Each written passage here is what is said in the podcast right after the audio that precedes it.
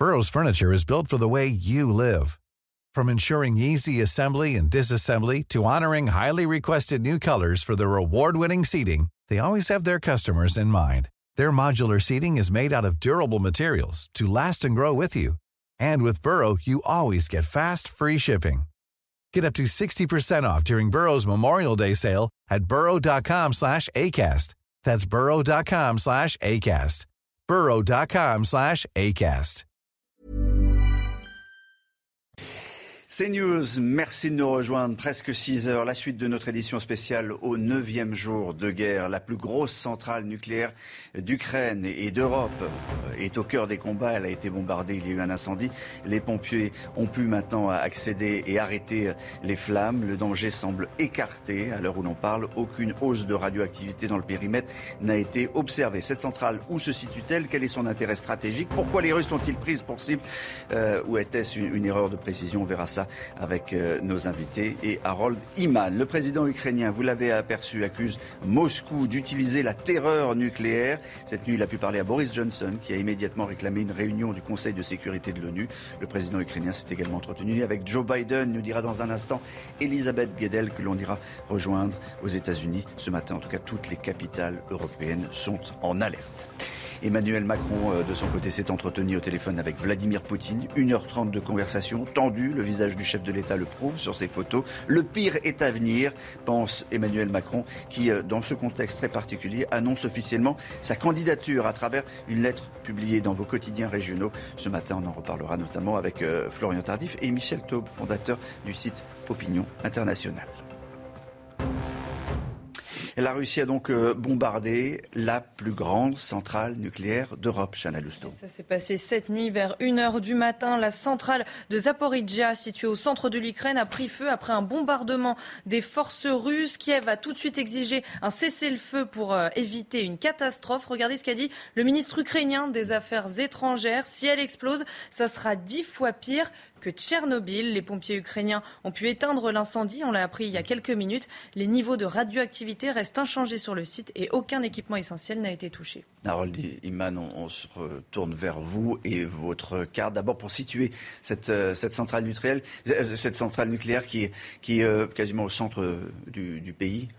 Alors déjà, la centrale nucléaire elle-même, voyons-la enfin, et elle, est le long du Dniepr, qui est le fleuve que vous voyez ici.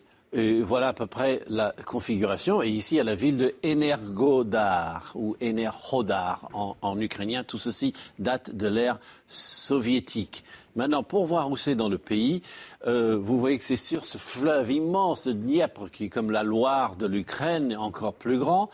Et évidemment, si ça, ça explose, vous voyez, euh, la zone d'irradiation euh, serait euh, gigantesque et très très habitée. Kherson, Odessa, Mariupol, on, on connaît tout cela depuis Tchernobyl.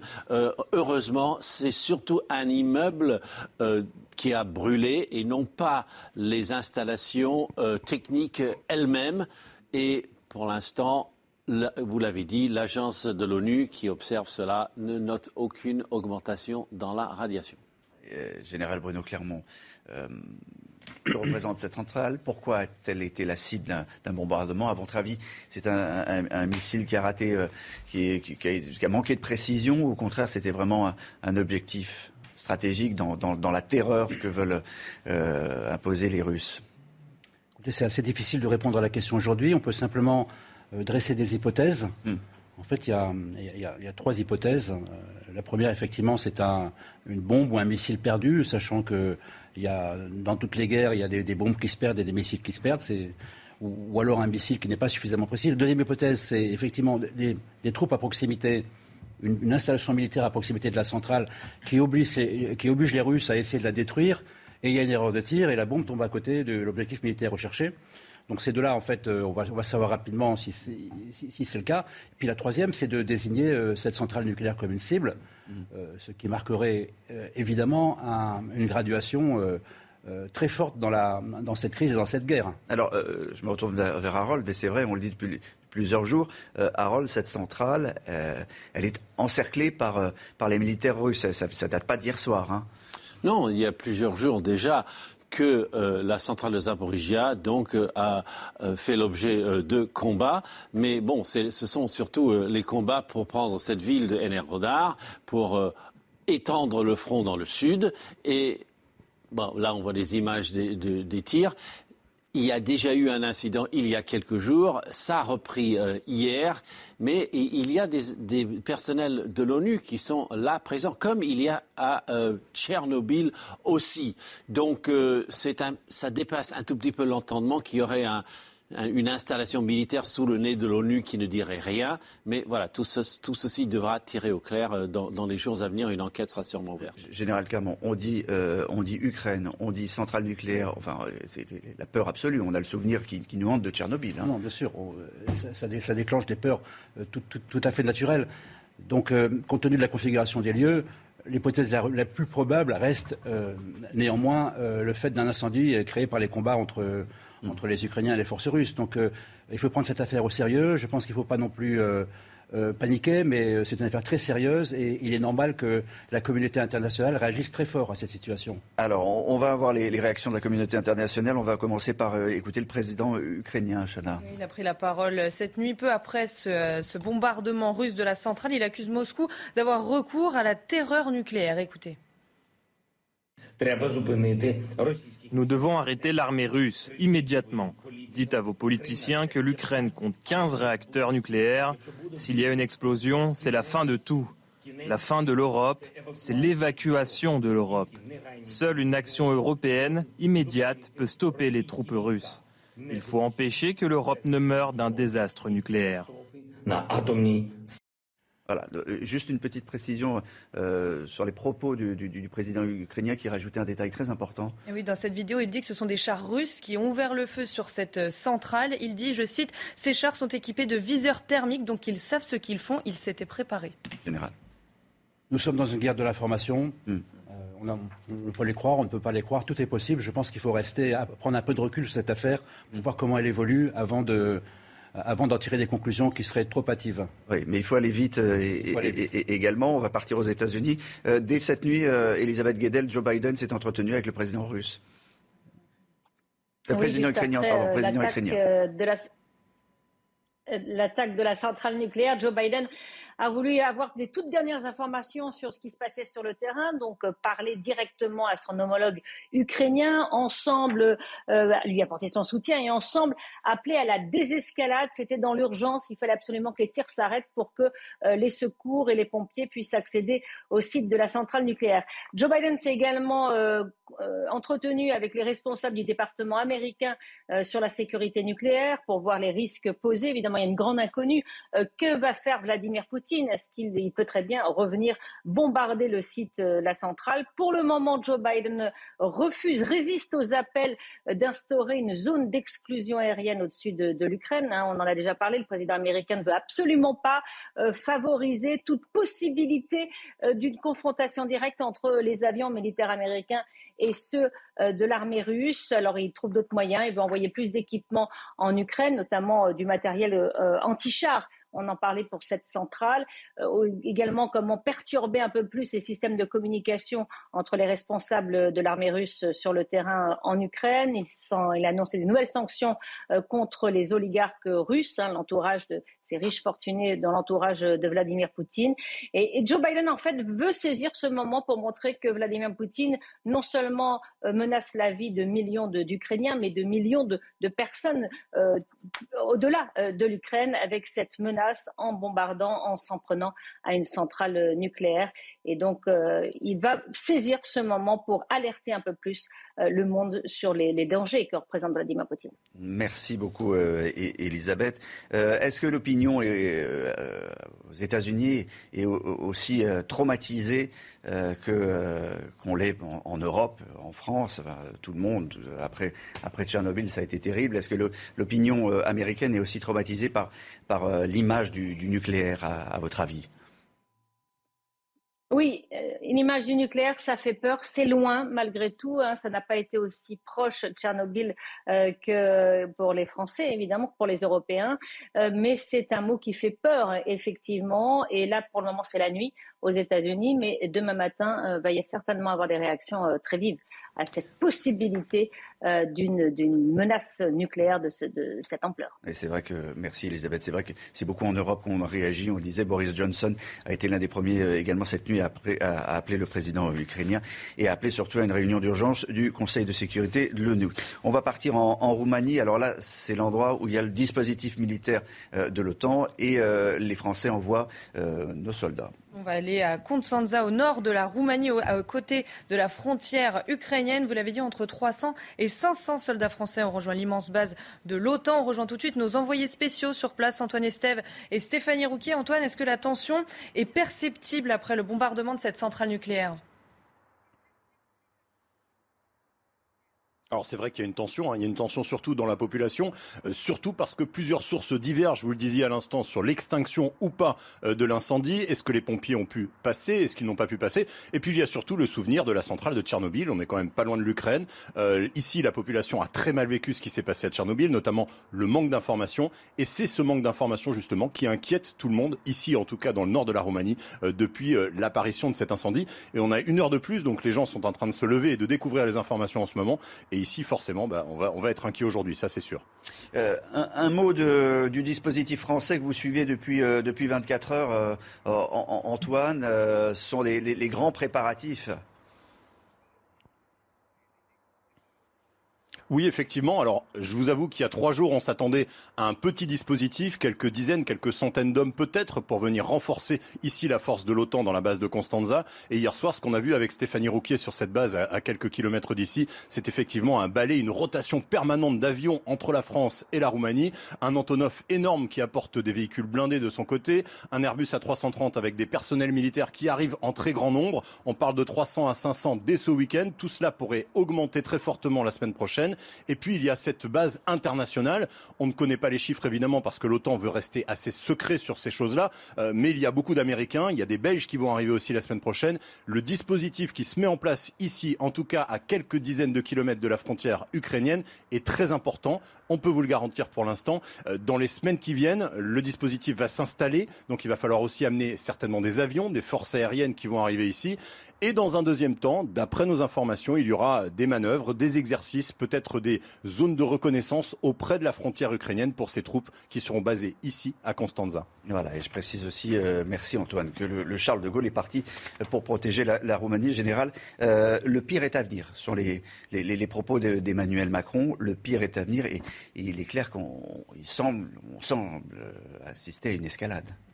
Il faut bien séparer les opérations en Ukraine avec toute la dureté qu'on constate sur ces images, avec la stratégie de l'OTAN, des pays de l'OTAN, qui pour l'instant est de mettre en place une stratégie de dissuasion en affichant ses, forces, en affichant ses muscles, en déployant tout type de forces aux frontières des pays les plus menacés.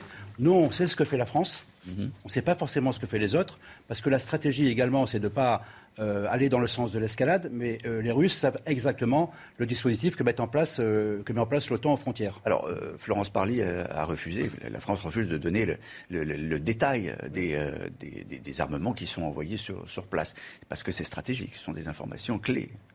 il y a des pays qui donnent le détail, il y a des pays qui ne donnent pas le détail, et la France a décidé de ne pas donner le détail. Je précise, je dis un point important tout à l'heure là.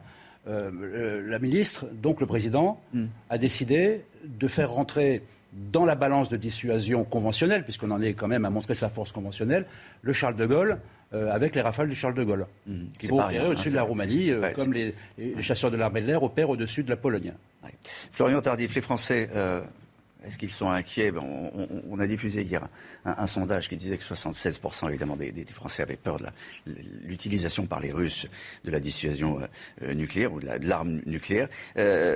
certains Français semblent ou de se procurer des capsules.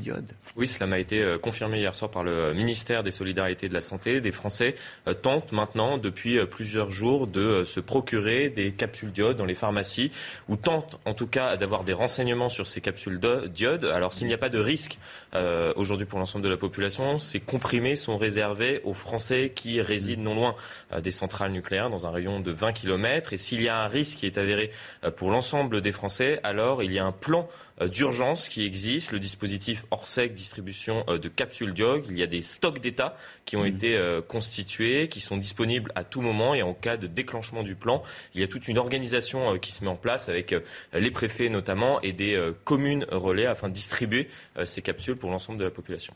pour l'instant, on n'en est pas là, mais ce plan existe général. Hein. bien sûr, c'est un plan de sûreté nationale en temps de paix, dans le cas où il y aurait un problème avec une centrale nucléaire, dans le cadre d'un dysfonctionnement qui n'est pas lié à des opérations militaires. Je ne vous ai pas donné encore la parole, Michel Taub. Je rappelle que vous êtes le fondateur du site Opinion Internationale.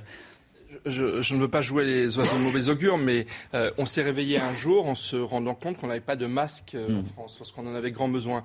Et c'est vrai que j'espère. Et puis on a aussi euh, le syndrome de Tchernobyl, hmm. où il y a 40 ans, du côté allemand, des mesures très très fortes ont été prises immédiatement pour protéger la population allemande. Et du côté français, les pouvoirs publics avaient dit non, non, il n'y a pas de problème, le nuage de Tchernobyl s'est arrêté à la frontière allemande. Donc je pense que, j'espère véritablement que les autorités seront très vigilantes. Et ce n'est pas une question d'être à 20 km des centrales nucléaires françaises.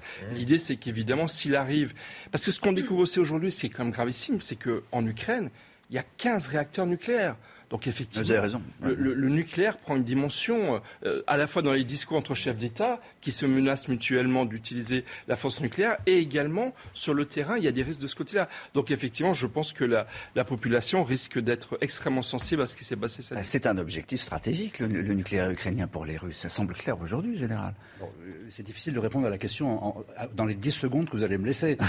il faut bien faire la part entre ce qui est la dissuasion nucléaire, l'arme nucléaire, et un accident nucléaire majeur qui serait le cas dans cette centrale.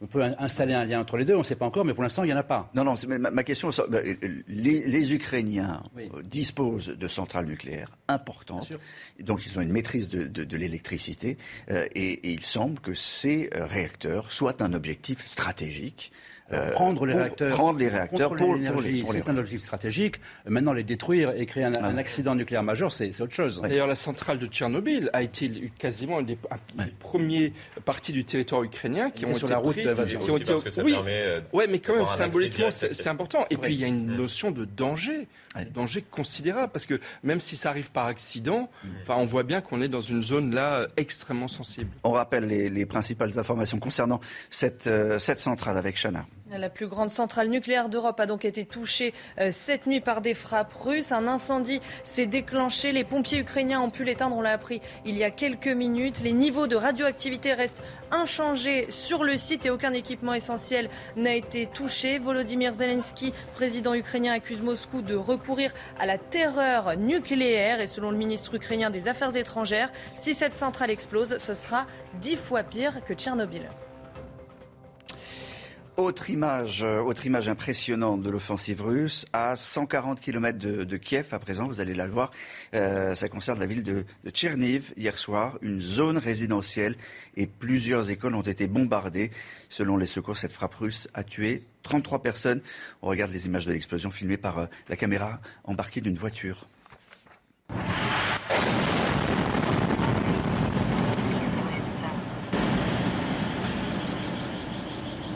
Пиздец. И это они, блядь, не бомбят дома жилые? Voilà, des, images qui sont très fortes, évidemment. Harold Iman, on fait le point précis à présent sur, sur, le, sur le front, sur les avancées des troupes russes. Tout à fait. Et donc, Tchernihiv, euh, que vous venez de voir, euh, a été bombardée, mais ce n'est pas la seule ville sur ce front à avoir été euh, bombardée. Vous avez aussi Borodianka, vous avez dans le nord, et donc voici Tchernihiv. Vous voyez, c'est assez loin vers le nord. Et puis Borodianka, qui est dans la banlieue de Kiev. Et ça, c'est nouveau. Et ce sont des bombardements hein, assez vicieux puisque c'est très clairement des bâtiments civils. On dira toujours que euh, du côté russe qu'il y avait euh, des activités militaires à cet endroit. Mais bon, quand on le voit de, près, ce sont véritablement des zones euh, civiles. Et sinon, euh, ailleurs sur le front, eh bien c'est à Mariupol qu'il y a une espèce de déluge de feu. Et là, véritablement, on est dans ce qu'on a toujours appelé le Verdun du front Mariupol et ça se confirme maintenant. Sinon, ailleurs sur le front, c'est relativement stable. Il n'y a pas de grande offensive, mais on s'attend à ce que ça bouge ici au nord, où il y avait là, où il y a encore la présence énorme de cette colonne de 60 kilomètres. Voilà, on est quand même dans la poursuite de l'offensive, même si les, positions semblent gelées. Ça bombarde tous les jours, hein, en général. Hein, c'est pas, euh, les, frappes aériennes, euh, les colonnes de blindés, euh, on redoute l'intensification des, bombardements et même aujourd'hui l'entrée en, de, la, marine. Au fond, la, marine russe pourrait, dans les prochaines heures, également entrer en action. C'est un sujet qu'on n'évoque pas. On n'évoque pas la situation navale. A priori, les Russes ont le contrôle de la mer Noire, c'est tout ce qu'on sait. Hein, il n'y a, pas de bateau de l'OTAN dans la mer Noire, mais évidemment, il se passe des choses dans ce domaine qu'on ne connaît pas. Emmanuel Macron pense que le pire est à venir. Annonce faite par l'Elysée hier après un nouvel entretien entre le chef de l'État et Vladimir Poutine. Regardez, le président russe campe sur ses positions et refuse tout compromis. Regardez ce qu'il a dit au chef de l'État. La situation va s'aggraver car les Ukrainiens sont dans une logique nazie. Phrase à laquelle le président français a répondu soit tu te racontes des histoires, soit tu cherches un prétexte pour envahir l'Ukraine. Voilà, la situation va s'aggraver car les Ukrainiens. Voilà, on va un peu vite. La situation va s'aggraver car les Ukrainiens sont dans une logique nazi. Soit tu te racontes des histoires, soit tu cherches un prétexte pour envahir l'Ukraine. Moi, ce qui m'étonne, euh, Gérald, c'est le ton le ton qui est employé entre, entre ces deux hommes, Michel euh, Honnêtement, je salue toutes les initiatives du président Macron et je pense qu'il est, honnêtement, je le pense, et pourtant j'ai souvent été critique de ses actions, je pense qu'il est à la hauteur du rôle que doit jouer la France. Et notamment parce qu'on on assure la présidence du Conseil de l'Union européenne. Mais est-ce que c'est nécessaire de rajouter de l'huile sur le feu? Est-ce que c'est nécessaire que le ministre des Affaires étrangères parle d'une menace nucléaire, de dire que de jouer un peu une stratégie de la, de la peur Attendez, elle existe la centrale, enfin la, peur est... La situation, bien sûr. Elle, existe. Quand une centrale nucléaire est, touchée, bombardée, il y a un incendie, il y a quand même de, quoi avoir peur. Évidemment, mais les propos du président de la République étaient à tête d'avant euh, de. Mais Tchernobyl avait déjà été euh, touché. C'est vrai que évidemment, la situation est extrêmement grave, mais je pense que manifestement, le président de la République a, décidé de parler aux Français droit dans les yeux. Et lors de son intervention il y a deux jours, effectivement, il a eu des mots très durs. Et j'avais l'impression d'entendre un petit peu Churchill qui, en 1940, disait aux Britanniques Je ne vous promets que du sang, des larmes et de la sueur. C'est un peu ce qu'a dit Emmanuel Macron il y a deux jours. C'est un choix qu'il a fait. Il est certainement à la hauteur de la, de la situation du moment, mm. mais je pense que ça, ça attise la, euh, la peur et l'inquiétude de nos concitoyens. Il faut parler de l'autre actualité d'Emmanuel Macron, euh, puisqu'il est officiellement candidat à l'élection présidentielle. Il l'a annoncé hier dans une lettre euh, adressée aux, Français qui est publiée dans, vos journaux euh, régionaux ce matin. L'essentiel de cette lettre, on voit avec Marine Mulsey. Ah, Marine le sait. On, pardon, on va regarder ensemble les, les, détails de, peut-être de, cette lettre. On peut lire un extrait de cette lettre nous avons, je sollicite votre confiance pour un nouveau mandat de président de la République. Je suis candidat pour inventer avec vous face aux défis du siècle une réponse française et européenne singulière. Je suis candidat pour défendre nos valeurs que le dérèglement du monde menace. Puis je vous propose d'écouter la réaction de Marine Le Pen, candidate Rassemblement national à la présidentielle. Elle était chez nos confrères de France 2 hier.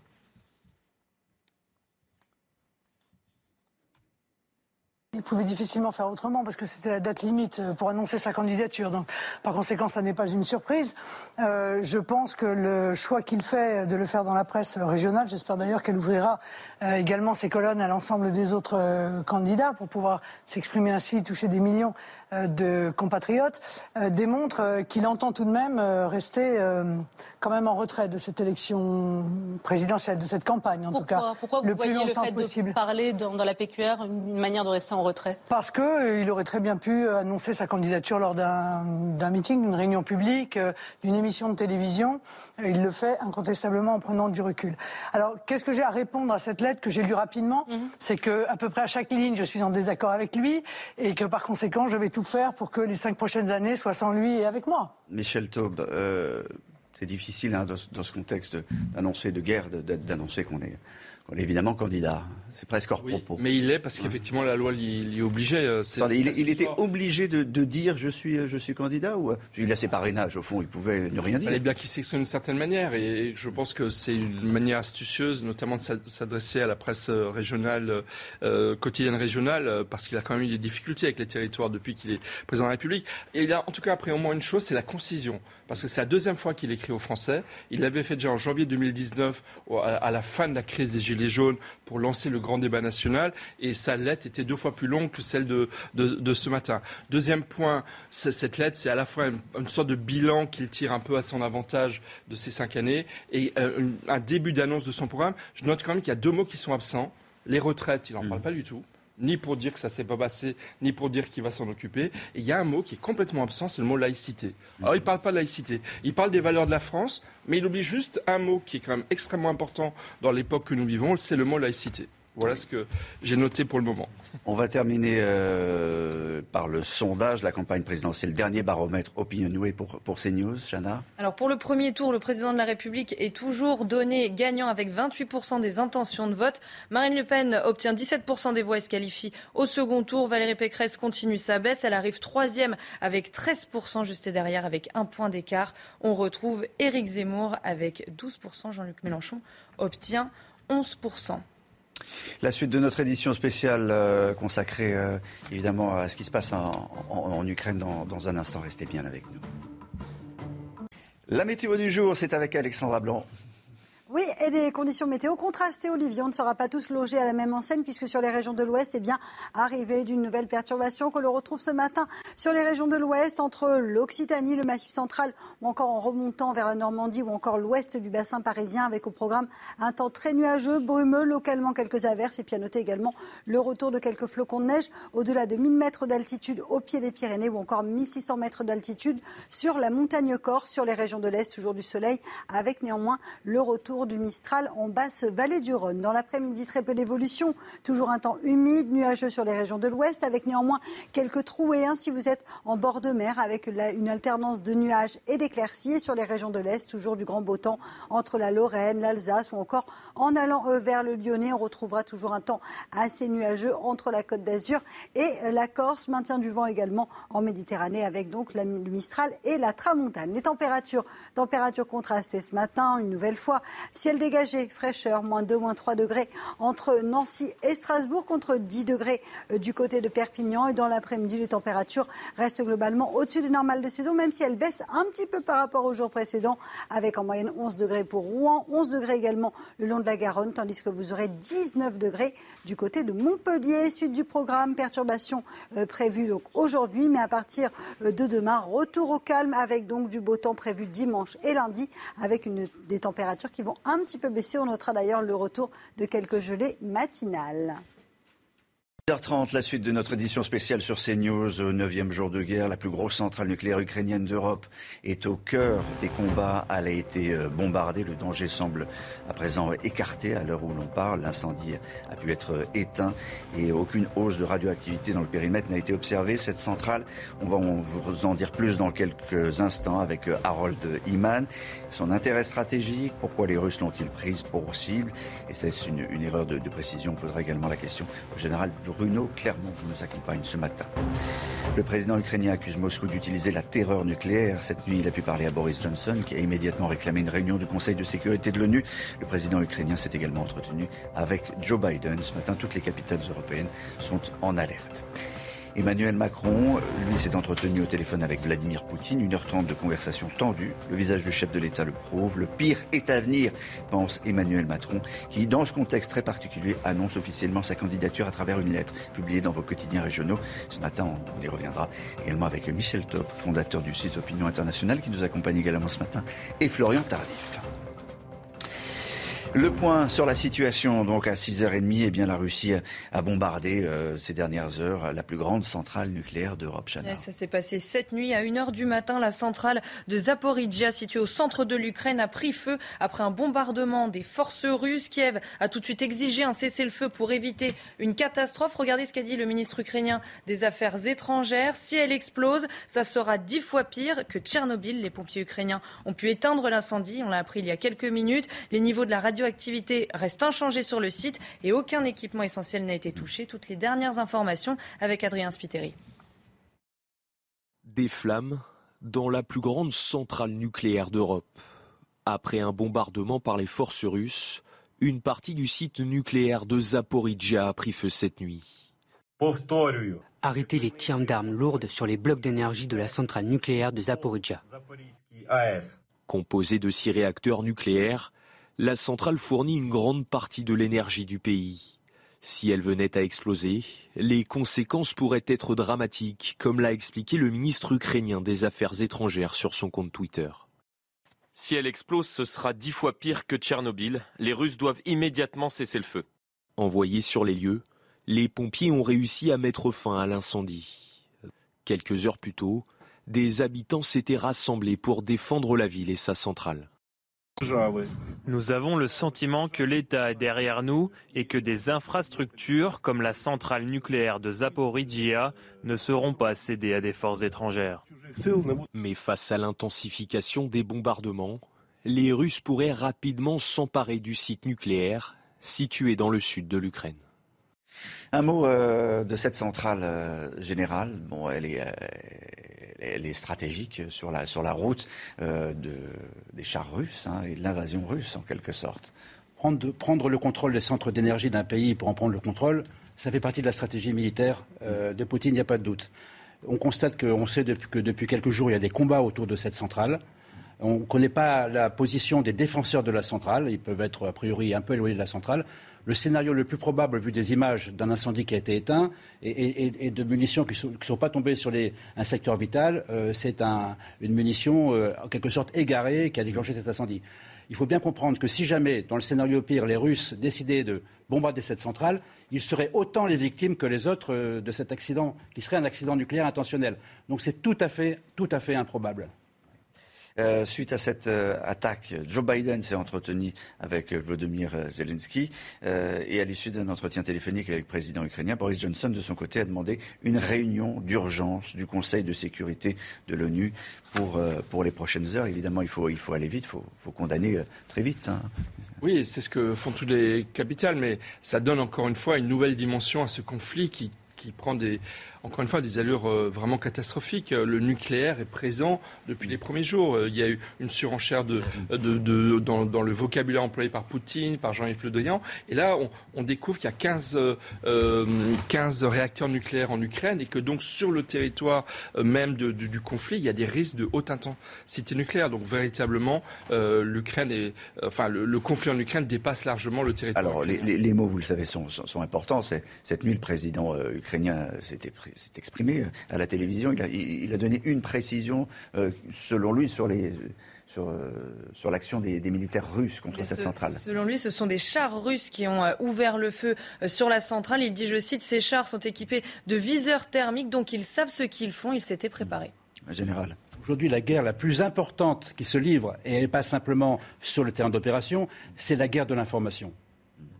Hein, Souvenons-nous, on est bien placé ici pour le savoir, la guerre de l'information, il faut l'analyser avant de comprendre euh, les déclarations des uns et des autres. Autre euh, image euh, qu'on va vous montrer ce matin de l'offensive russe, ça se passe à 140 km de Kiev, dans la ville de Tcherniv, où une zone résidentielle et plusieurs écoles ont été bombardées. Selon les secours, cette frappe russe a tué 33 personnes. Là, il va falloir parler des, objectifs des, Russes on parle de, victimes civiles depuis quelques heures, en général. Des victimes civiles, que viennent-elles faire dans cette, dans, cette Je ne veux pas être, veux pas être cynique, mais dans la guerre, il y a des morts. Il y a des morts militaires et il y a des morts civiles. C'est la définition même de la guerre. Alors c'est épouvantable, mais il ne faut surtout pas euh, euh, céder excessivement à l'émotion. Toutes les images que l'on voit sont des images évidemment terribles. Oui, mais enfin, c'est quand même une sale guerre c'est une sale guerre à laquelle on assiste et, qui est directement liée aux objectifs de guerre que signe Vladimir Poutine, à savoir non pas prendre simplement le Donbass, mais mm. c'est d'occuper l'ensemble de l'Ukraine et de faire tomber le régime. Et donc effectivement, c'est une sale guerre que l'on découvre de jour en jour et qui va effectivement occasionner beaucoup de victimes, malheureusement, euh, par le comportement même euh, des troupes russes, des bombardements sur des civils, euh, des centrales nucléaires qui sont, qui sont menacées. C'est véritablement une sale guerre à laquelle on assiste. On fait le point précisément sur euh, l'avancée euh, du, front. Harold Iman, on va regarder la carte pour euh, être très précis et très clair ce matin à 6h36 sur CNews. Alors, la grande poussée dans le sud en ce moment, c'est ce qui explique sans doute les combats autour de la de Zaporizhia. le but numéro un aujourd'hui de l'armée russe, c'est Mariupol qui est une ville encore, tenue par l'armée ukrainienne et les milices populaires, et qui est sous un déluge de feu, mais on voit très bien qu'ils seront sans doute euh, pris en tenaille entre les troupes russes et séparatistes qui viennent du Donbass et ceux qui partent de la Crimée et qui font ce, mouvement-ci. Donc terrible pour eux, c'est ce qu'on a qualifié de Verdun ukrainien. Sinon, ailleurs, il y a beaucoup de bombardements. On les a vus à Tchernihiv et on les, a, on les connaît aussi à Borodianka. Tout ça, c'est autour de Kiev parce qu'on n'ose pas tout à fait attaquer frontalement. Kiev, il y a les 60 km de euh, camions et, et, de véhicules qui sont stationnés par ici, qui vont évidemment se regrouper, se réapprovisionner en essence. Sinon, on n'en parle pas trop ce matin, mais Kharkiv reste sous les bombes. Et sinon, la grande offensive pour prendre toute la côte se poursuit, mais il y a un certain silence autour du sort de Odessa, le grand port de la mer Noire de l'Ukraine.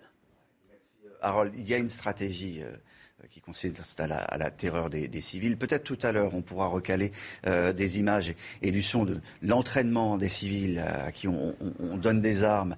Euh, on, va les voir dans, un instant, mais juste euh, un mot sur, sur ce front. Bon, clairement, aujourd'hui, objectif coupé en deux. Enfin, les Russes soient sur deux fronts en même temps et, se rejoignent au milieu du pays. clairement, le but du jeu maintenant, la c'est l'annexion de la totalité du pays, ce qui oblige à l'ensemble de la population ukrainienne à prendre les armes. Et c'est ce à quoi on assiste. Et ce sera facilité par le fait qu'ils vont recevoir des livraisons d'armes de l'extérieur. Michel. Oui, je pense que ça fait partie des modalités de la sale guerre. Je pense que le peuple ukrainien va résister.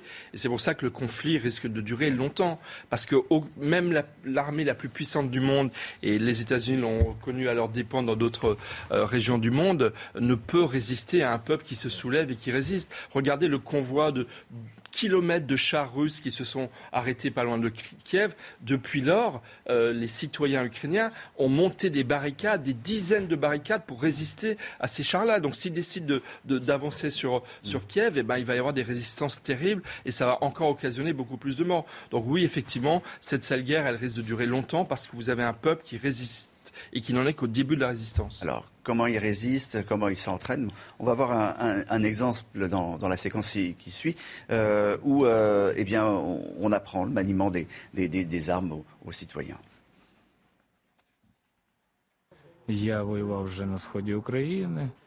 J'ai combattu dans l'est de l'Ukraine comme volontaire. J'ai été blessé et démobilisé à cause de ma santé.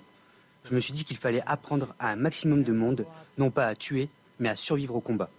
Le plus important est la vie de chaque personne, de chaque soldat.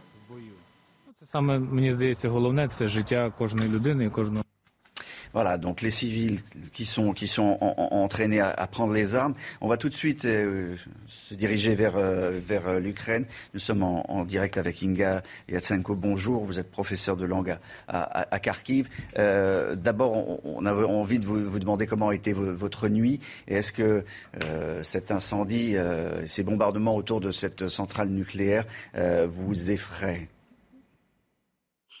Bonjour, euh, oui, en effet, je me suis réveillée euh, au milieu de la nuit vers 4 euh, heures du matin pour écouter un message urgent de notre président qui disait que la centrale, enfin, il brûlait quelque chose à la centrale. Bien sûr que j'ai été très, très alarmée, très inquiète. Et donc, je n'ai plus arrêté de suivre le fil des actualités.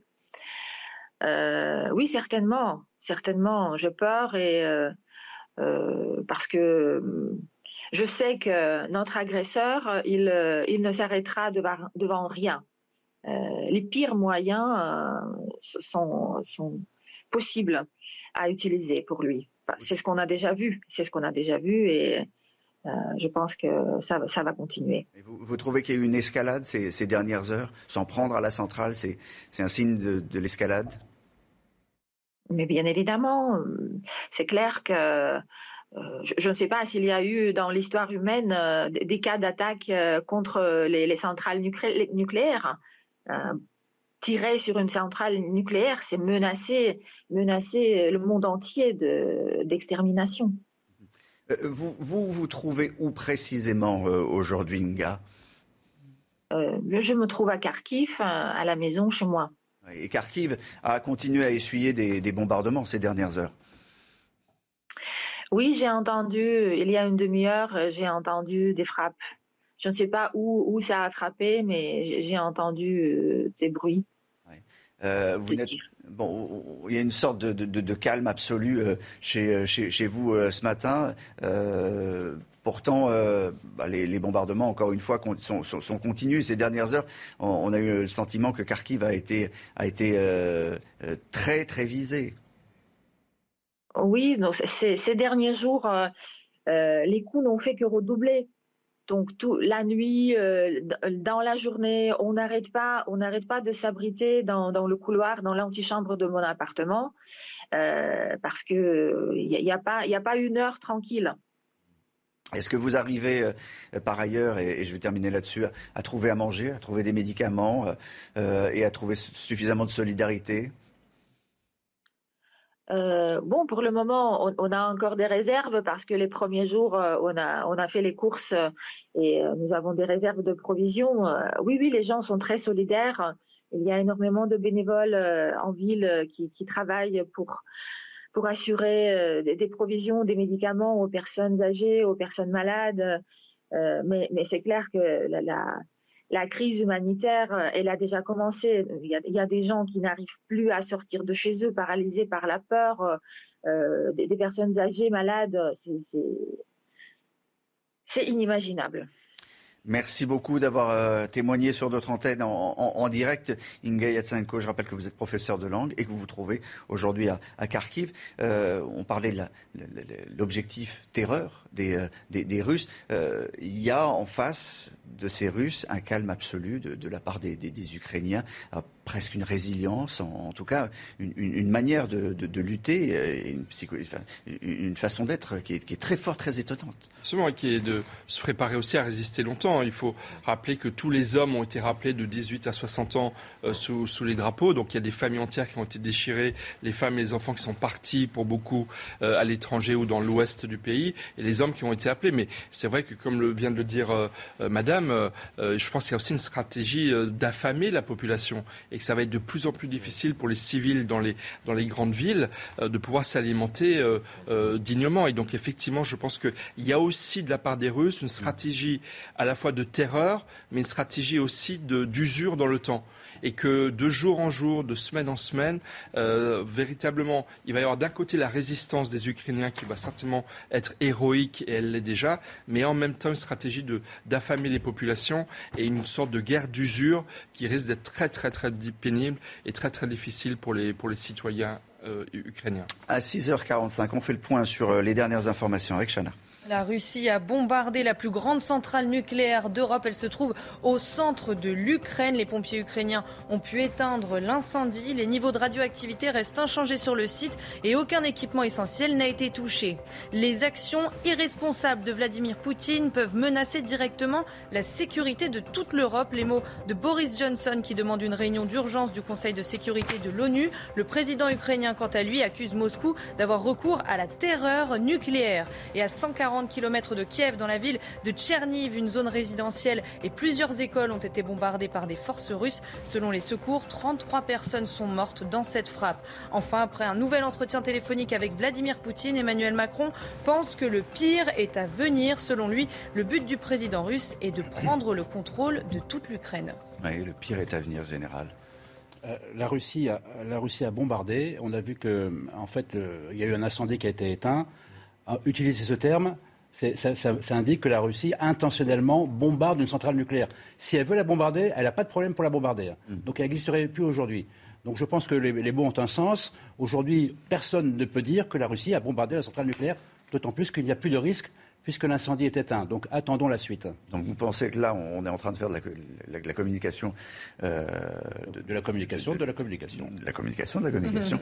Exactement. Enfin, euh, le pire est à venir quand même. Euh, bien sûr, bien sûr. je ne veux pas minimiser la situation, mais les mots ont une importance. Bien sûr. les mots ont une signification propre. Moi, quand ce matin j'ai appris, j'ai lu la Russie a bombardé la centrale, lui, ça y est, c'est non, c'est pas ça la situation. On l'a vu les derniers jours que les Russes étaient capables de euh, cibler un étage, notamment de la tour de communication. Donc ils sont capables de faire des, cibles stratégiques très, euh, très précises. ils sont aussi capables de bombarder des immeubles de civils. Donc euh, là, est-ce que ce serait intentionnel ou accidentel? Non, de toute façon, de toute façon je ne suis pas certain que les autorités russes tiennent véritablement compte des risques qu'il y a sur le territoire. Encore une fois, il y a des centrales nucléaires en Ukraine. Ça n'a pas empêché Vladimir Poutine d'engager une action quand même qui vise à bombarder des territoires très nombreux en Ukraine. Donc effectivement, on est dans une situation à très très haut risque et, on sait très bien que dans la guerre, il peut y avoir des, plus que des accidents en fait, des dommages collatéraux inhérents à l'action même des autorités russes. Et donc le danger, il est bien là. En tout cas, les, autorités russes et Vladimir Poutine continuent à parler à, Emmanuel Macron. Ça, c'est une chose. Une heure et demie d'entretien euh, hier. Euh, le ton était clinique, vous m'avez dit, euh, Florian Tardif. Oui, Vladimir Poutine, lorsqu'il échange avec Emmanuel Macron, il faut savoir que les deux se tutoient, mais à un ton neutre clinique lorsqu'il s'exprime vis-à-vis donc du, chef de l'État. Les deux qui ont eu une conversation je cite euh, l'Élysée et le conseiller diplomatique euh, du président de la République, une conversation concentrée, sérieuse, euh, difficile avec un Vladimir Poutine déterminé et un chef de l'État qui lui a expliqué que s'il continuait ses opérations militaires, alors les sanctions vis-à-vis de la Russie allaient s'accentuer. Bon, Emmanuel Macron, qui par ailleurs euh, est officiellement candidat à l'élection présidentielle ce matin, euh, il l'a fait savoir à travers une lettre euh, qui est publiée ce matin dans, dans vos quotidiens régionaux. Il aura attendu le dernier moment pour euh, se déclarer candidat. Bon, c'est vraiment, c'était la limite, c'était, euh, c'était, c'était aujourd'hui. Est-ce qu'il devait euh, officiellement, officialiser en quelque sorte Fond, il, avait, il a ses parrainages. Est-ce qu'il devait le faire? Il, était obligé de, de, se déclarer, en tout cas vis-à-vis du Conseil constitutionnel, avant la date du 4 mars. C'était une question de temps. Donc après, le chef de l'État effectivement a décidé de s'exprimer via cette lettre aux Français, un format qui a déjà été utilisé euh, par, euh, par certains de ses prédécesseurs et qui a trois atouts. La simplicité, il n'y a pas de mise en scène particulière lors d'un déplacement ou d'une allocution. Mm. Euh, la proximité, puisque le format d'une lettre publiée dans la presse quotidienne régionale permet une certaine proximité avec les Français.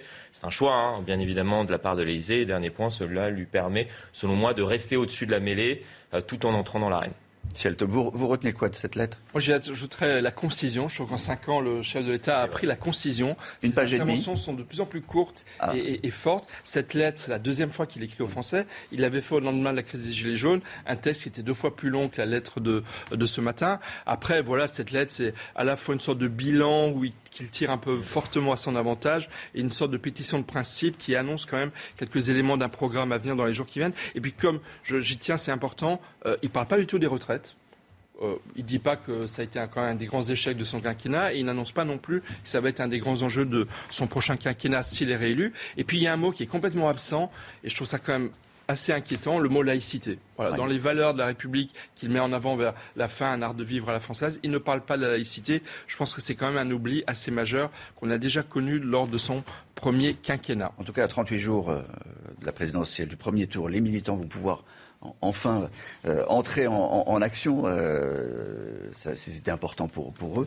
on va écouter quelques réactions dès hier soir.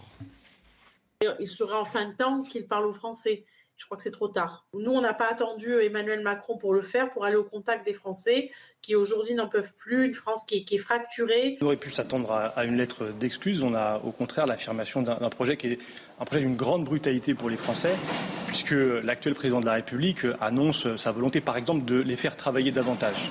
Et les Français exigent peut-être un tout petit peu de hauteur dans certaines situations. Et donc, euh, je pense que c'est cela qu'il entend dans, son, dans sa, ses allocutions et dans sa lettre. Je pense que ça sera euh, à considérer, en tout cas dans l'histoire, comme l'un des quinquennats des plus complexes, sans parler évidemment du suivant qui, qui va être impacté évidemment, par la guerre et par les suites de la crise de Covid.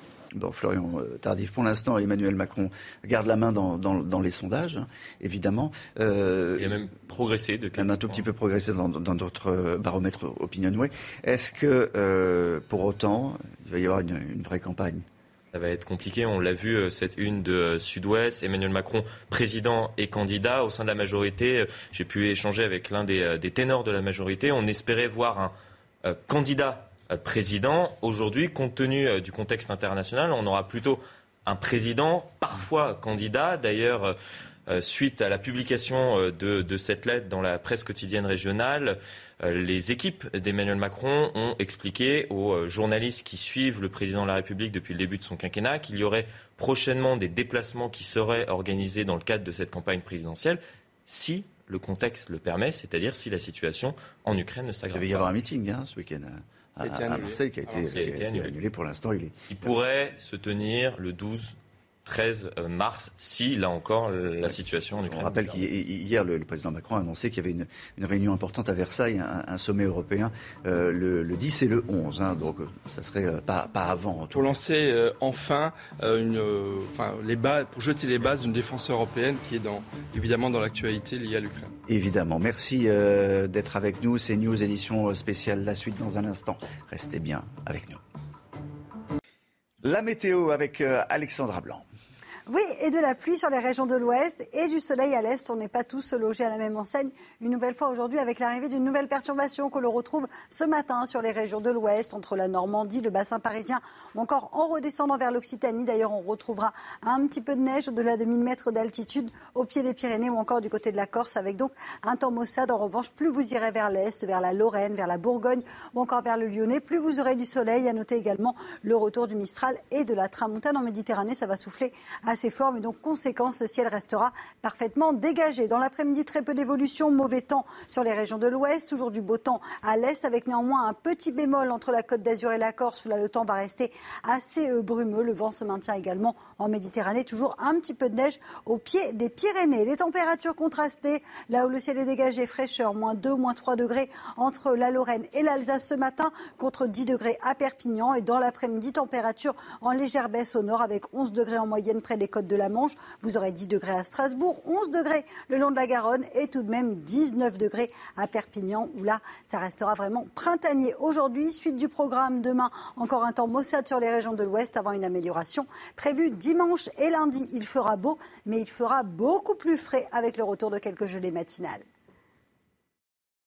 C'est News, la suite de notre édition spéciale euh, avec euh, au neuvième jour de guerre ces tirs et cet incendie euh, sur la plus grosse centrale nucléaire ukrainienne, qui est également la plus grande centrale ukrainienne, la plus grande centrale nucléaire d'Europe. Le danger semble écarté à l'heure où l'on parle. Aucune hausse de radioactivité dans, dans le périmètre n'a été observée et l'incendie totalement maîtrisé. Cette centrale, où se situe-t-elle? Quel est son intérêt stratégique? Pourquoi les Russes l'ont-ils pris? Pour cible ou était-ce une erreur de, de précision On posera la question à la fois à à Harold Dimal et au général Bruno Clermont qui nous accompagne ce matin. Le président ukrainien accuse Moscou d'utiliser la terreur nucléaire. Cette nuit, il a pu parler à Boris Johnson, qui a immédiatement réclamé une réunion du Conseil de sécurité de l'ONU. Le président ukrainien s'est également entretenu avec Joe Biden, nous dira dans un instant Elisabeth Guedel. Quant à Emmanuel Macron, il a parlé au téléphone avec Vladimir Poutine, entretien d'une heure trente. Le visage du chef de l'État prouve à quel point euh, tout ça a été tendu. Le pire est à venir, pense euh, Emmanuel Macron, qui par ailleurs, dans ce contexte très particulier, annonce officiellement sa candidature à travers une lettre publiée dans vos quotidiens régionaux. Ce matin, on commentera euh, cette information également avec Michel Taube, fondateur du site Opinion Internationale, et Florian Tardif.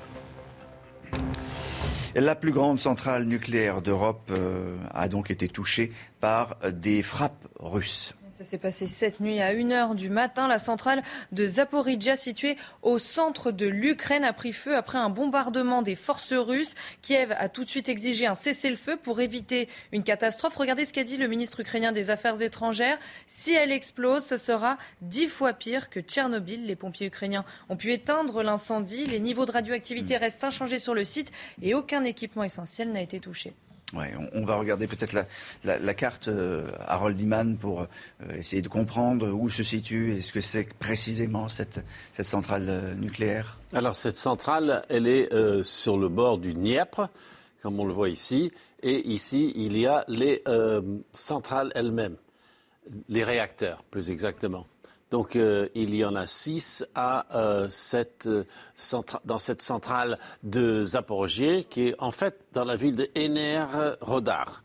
Donc là, vous voyez les habitations, ce n'est pas très loin. Et il y a une autre ville en face, Nikopol. Et un peu plus haut, la ville proprement dite de Zaporizhia.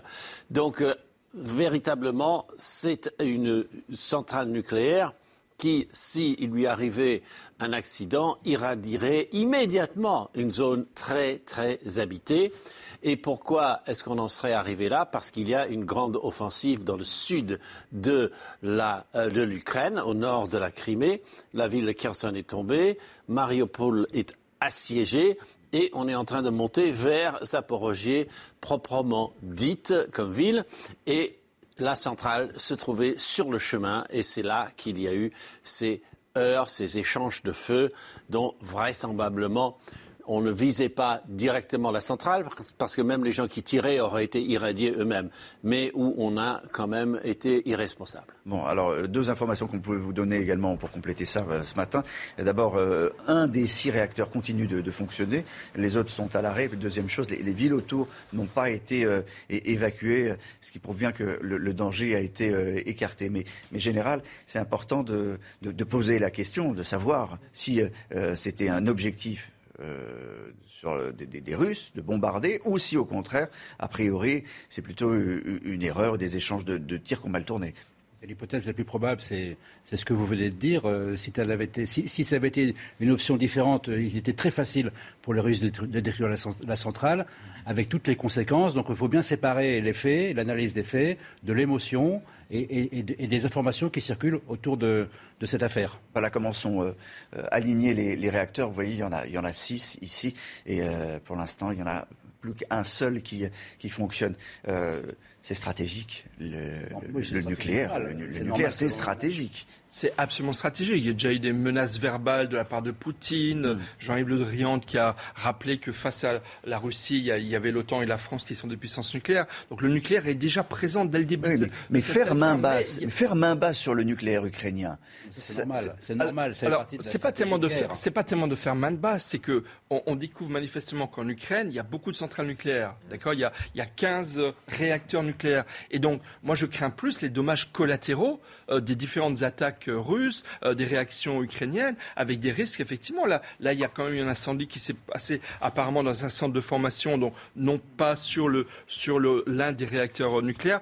Six, les cinq des six réacteurs qui sont à l'arrêt ont été mis à l'arrêt avant, bien entendu, cet incendie. Mais, mais encore une fois, il y a danger, il y a danger, et, on est véritablement dans une sale guerre avec un haut risque, de haute intensité de, euh, de risque que l'on découvre chaque jour un peu plus. On va écouter la, la, réaction, la première réaction, le premier message cette nuit à la population du, euh, du président euh, ukrainien. Oui, il a publié une vidéo juste après le bombardement russe de cette centrale. Il accuse Moscou d'avoir recours à la terreur nucléaire. Écoutez.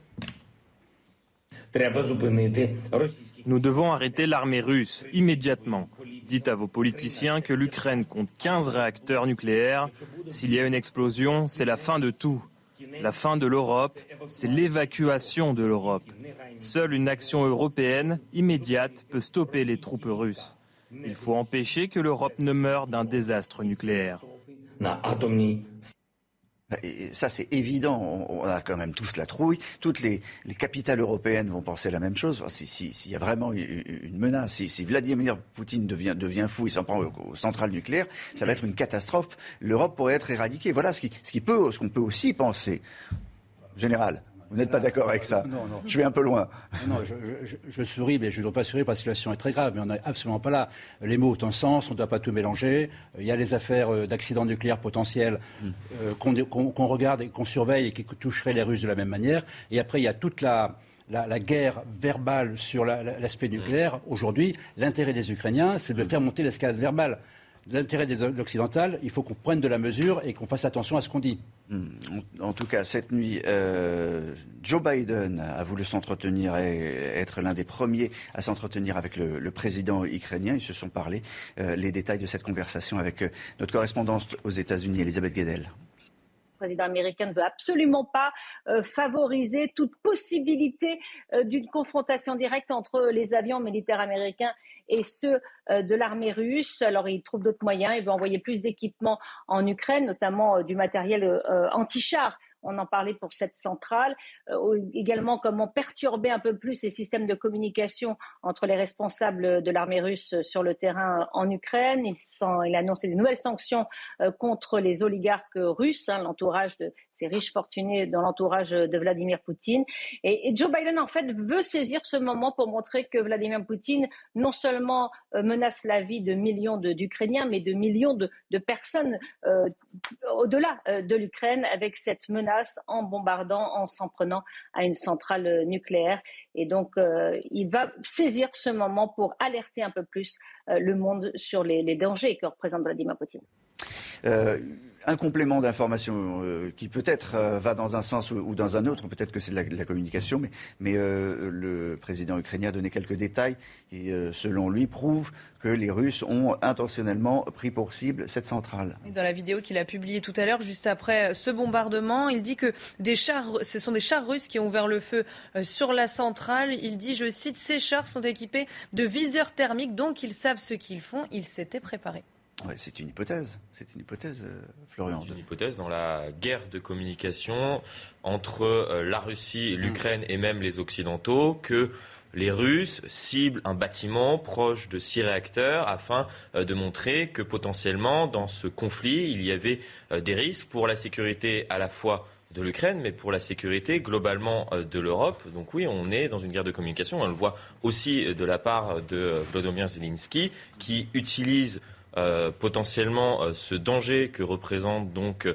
les Russes qui peuvent tirer ou prendre pour cible certains réacteurs ou dispositifs qui permettent de, créer de l'énergie donc dans, l'État ukrainien pour eh bien, dire qu'il y a un danger à la fois pour les Ukrainiens, pour les Russes, mais aussi pour les Occidentaux. Et, euh, le message globalement du président euh, tout à l'heure ukrainien, c'était voilà, les Européens, il y a un danger aussi pour vous, donc venez-nous euh, en aide et accentuer les sanctions, accentuer l'aide militaire. Et Boris Johnson a été aussi l'un des premiers à appeler le président ukrainien cette nuit et a demandé d'urgence une réunion du, Conseil de sécurité. Une image et une information que j'aimerais que vous commentiez, Général, c'est le départ du, Charles de Gaulle.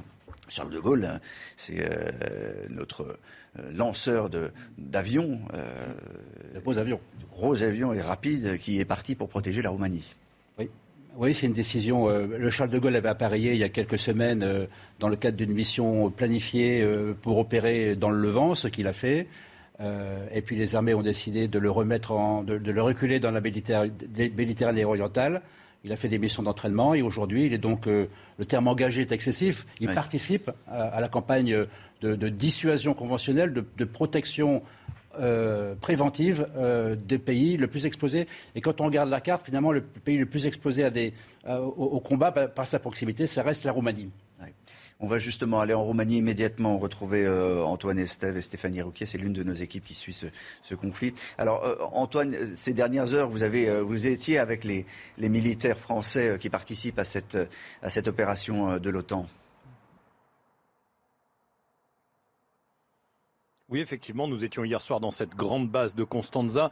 Beaucoup de militaires français sont en train d'arriver. Alors, on pensait il y a quelques trois jours que quelques quelques jours qu'il y aurait quelques centaines de militaires en renfort ici euh, dans cette base de Constanza. Eh bien, aujourd'hui, on s'aperçoit qu'il y a un véritable balai euh, aérien entre la France, entre l'Europe, les États-Unis et la Roumanie. Énormément d'avions, de matériel, de véhicules blindés qui sont en train d'arriver. Il y a le 126e régiment d'infanterie de Brive, par exemple, ou encore des bataillons de chasseurs alpins euh, qui sont en train de renforcer cette force internationale. Le but pour la France, évidemment, c'est d'être présent ici aux côtés des Roumains et de rassurer à quelques dizaines de kilomètres de la frontière ukrainienne. Euh, tout cela, évidemment, dans un contexte international, avec des Américains aussi qui mettent la pression euh, sur Vladimir Poutine ici, euh, encore une fois, en face de la mer Noire, en face des navires évidemment russes qui patrouillent en face de Odessa, une très grande ville que la Russie cherche à conquérir en ce moment en Ukraine. Tout ce contexte fait qu'il y a une très grande angoisse dans la région, évidemment. Alors, euh, vous le disiez, angoisse dans la région, angoisse de la population, que vous avez euh, remarqué ou pas? Non, il n'y en a pas. Angoisse de la population par rapport évidemment à la contagion autour de ce, de ce conflit à quelques dizaines de kilomètres hein, au nord de Constanza où nous nous trouvons, mais une angoisse aussi par rapport à ce qui s'est passé la nuit dernière. Vous en parliez tout à l'heure évidemment, cette centrale nucléaire qui se trouve à 550 kilomètres à vol d'oiseau d'ici, c'est tout près et surtout il y a cette inquiétude sur la communication des autorités russes d'un côté, les pompiers ukrainiens et le pouvoir ukrainien autour de ce qui s'est vraiment passé dans la centrale. On a parlé effectivement d'un incendie ce matin, on a parlé d'un incendie qui serait en cours d'extinction. Maintenant, on dit qu'il est éteint.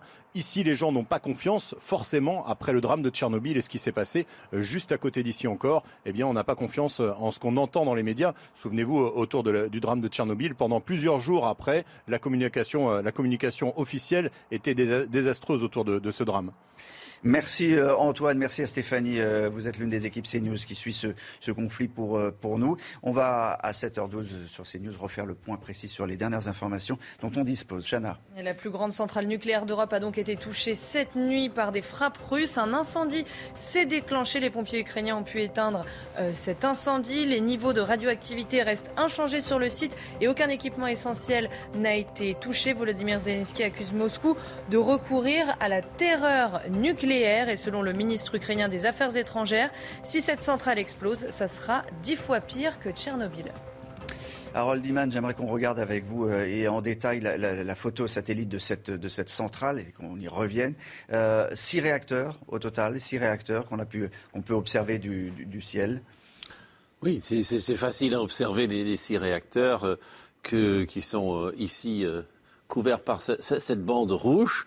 Et ce qui a été atteint n'est pas euh, un de ces six. Euh, sinon, on, serait dans, une très mauvaise euh, passe. C'est un, immeuble technique qui a pris feu. C'est surtout ça qui nous a donné toutes ces couleurs qu'on a vues sur les vidéos de surveillance.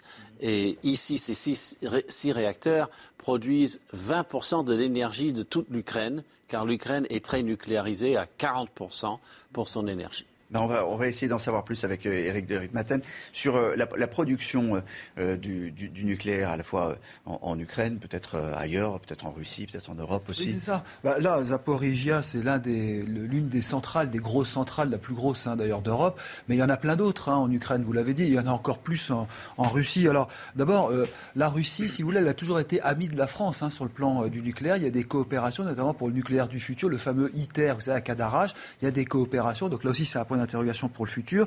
Deuxièmement, la Russie, euh, comme l'Ukraine d'ailleurs, exporte hein, leur énergie nucléaire, donc pour eux c'est fondamental. Et puis euh, ils sont en train surtout de miser, euh, les Russes comme les Ukrainiens, sur le nucléaire pour le futur. Hein, je termine par là. D'abord, la Russie sera le premier pays au monde à mettre en place des centrales en mer. Donc, vous voyez, pourquoi je dis ça? C'est parce que nous, en Europe, à un moment, on a hésité sur le nucléaire. Vous avez vu, on était plutôt timide et plutôt prudent parce qu'on a toujours peur avec les déchets. Là, les Russes, au contraire, quand on parle d'énergie nucléaire, c'est l'avenir. Eux, ce qu'ils veulent, c'est zéro carbone en 2050. Pour ça, ils ont prévu 45% d'énergie issue de leur centrale en 2050 et 70% en 2100. Ça veut dire quoi? Ça veut dire effectivement ceux qui ont peur du nucléaire, eh ben, il faut qu'ils acceptent que cette énergie, c'est une énergie d'avenir, en tout cas pour les Russes, et puis maintenant aussi pour la France, qui, vous le savez, avec Emmanuel Macron, a décidé euh, de s'engager dans un programme plus vaste dans le futur. On a des, informations sur le, plan de résilience dont a parlé. Euh, Alors oui, absolument, vous avez raison de poser la question. Hein. J'ai euh, effectivement suivi hier, j'ai appelé d'ailleurs Bercy. ce plan de résilience, ça, consiste à aider justement les entreprises, plus d'ailleurs les entreprises que les particuliers. Euh, je dis ça parce que les entreprises vont beaucoup souffrir dans cette période. Elles vont perdre des marchés à l'international, surtout vers la Russie bien sûr. Les agriculteurs sont concernés parce qu'ils ne pourront plus exporter leurs produits comme ils le faisaient. Ils avaient déjà été avec l'invasion de la Crimée, mais là c'est vraiment l'agriculture qui va souffrir. L'industrie aussi, je vous donne un exemple. Vous vous rendez compte que vous avez euh, plus de 100 avions Airbus aujourd'hui dans chez Aeroflot en Russie, et ces avions sont entretenus par Airbus. Et on envoie des pièces, on fait la maintenance. Qu'est-ce qui va se passer? Donc là c'est une vraie perte de marché pour Airbus entre autres. Et puis il y a tous les autres euh, problèmes, euh, Ariane Espace par exemple, qui travaille aujourd'hui sur les satellites du futur. Il était même prévu de lancer des satellites avec les Russes. Vous savez, Soyuz, on vous en parle souvent, tout ça est mis à l'arrêt. Je ne parle même pas de Total avec ses projets euh, mm. de, pétrole, d'exploration, d'investissement. Engie qui a investi un milliard hein, pour euh, Nord Stream 2, qui est ce gazoduc qui va euh, de, de la Russie à l'Europe. Tout ça est à l'arrêt. Et là, il y aura vraiment des entreprises qui vont sauver. Et pensons aussi aux petites PME, aux ETI qui commerçaient avec la Russie. Même si la Russie n'est pas un immense marché pour la France, il va y avoir des pertes importantes. Emmanuel Macron euh, qui pense que le pire est, à venir, on le dit, on, le répète euh, ce matin, euh, général. Vous me disiez, c'est un peu excessif quand même d'utiliser ce, genre de, de, termes Je pense qu'il est, il est, important que le président de la République avertisse les Français sur les difficultés auxquelles ils vont faire face. Mhm. Après, le, vocabulaire, c'est lui qui le, qui le choisit. On va euh, continuer à parler d'Emmanuel Macron. Euh, on le disait euh, tout à l'heure, il s'est entretenu pendant une heure et demie avec Vladimir Poutine. On va parler du, ton tout à l'heure, hein, qui a été clinique. Vous me disiez une heure et demie dans, dans C'est le, ton adopté par Vladimir Poutine lorsqu'il échange avec le président de la République. Il a un ton clinique, neutre, précis. La situation va s'aggraver car les Ukrainiens sont dans une logique nazie. Ça, c'est les, mots du du président Poutine. Euh, soit tu te racontes des histoires, soit tu cherches un prétexte pour envahir l'Ukraine. Ça, c'est euh, les mots du, président, de la République. oui, un échange qui laisse peu d'espoir, on va le dire, à une sortie de crise par le haut, c'est-à-dire par la voie diplomatique dans, les prochains jours, malheureusement. Oui, un mot. Il y a beaucoup de pression sur la question de la centrale électrique. Je constate que depuis aujourd'hui, le ministère des Armées publie une carte des combats avec son analyse de la situation et il dit aujourd'hui la centrale électrique la plus importante du pays est aux mains des forces russes.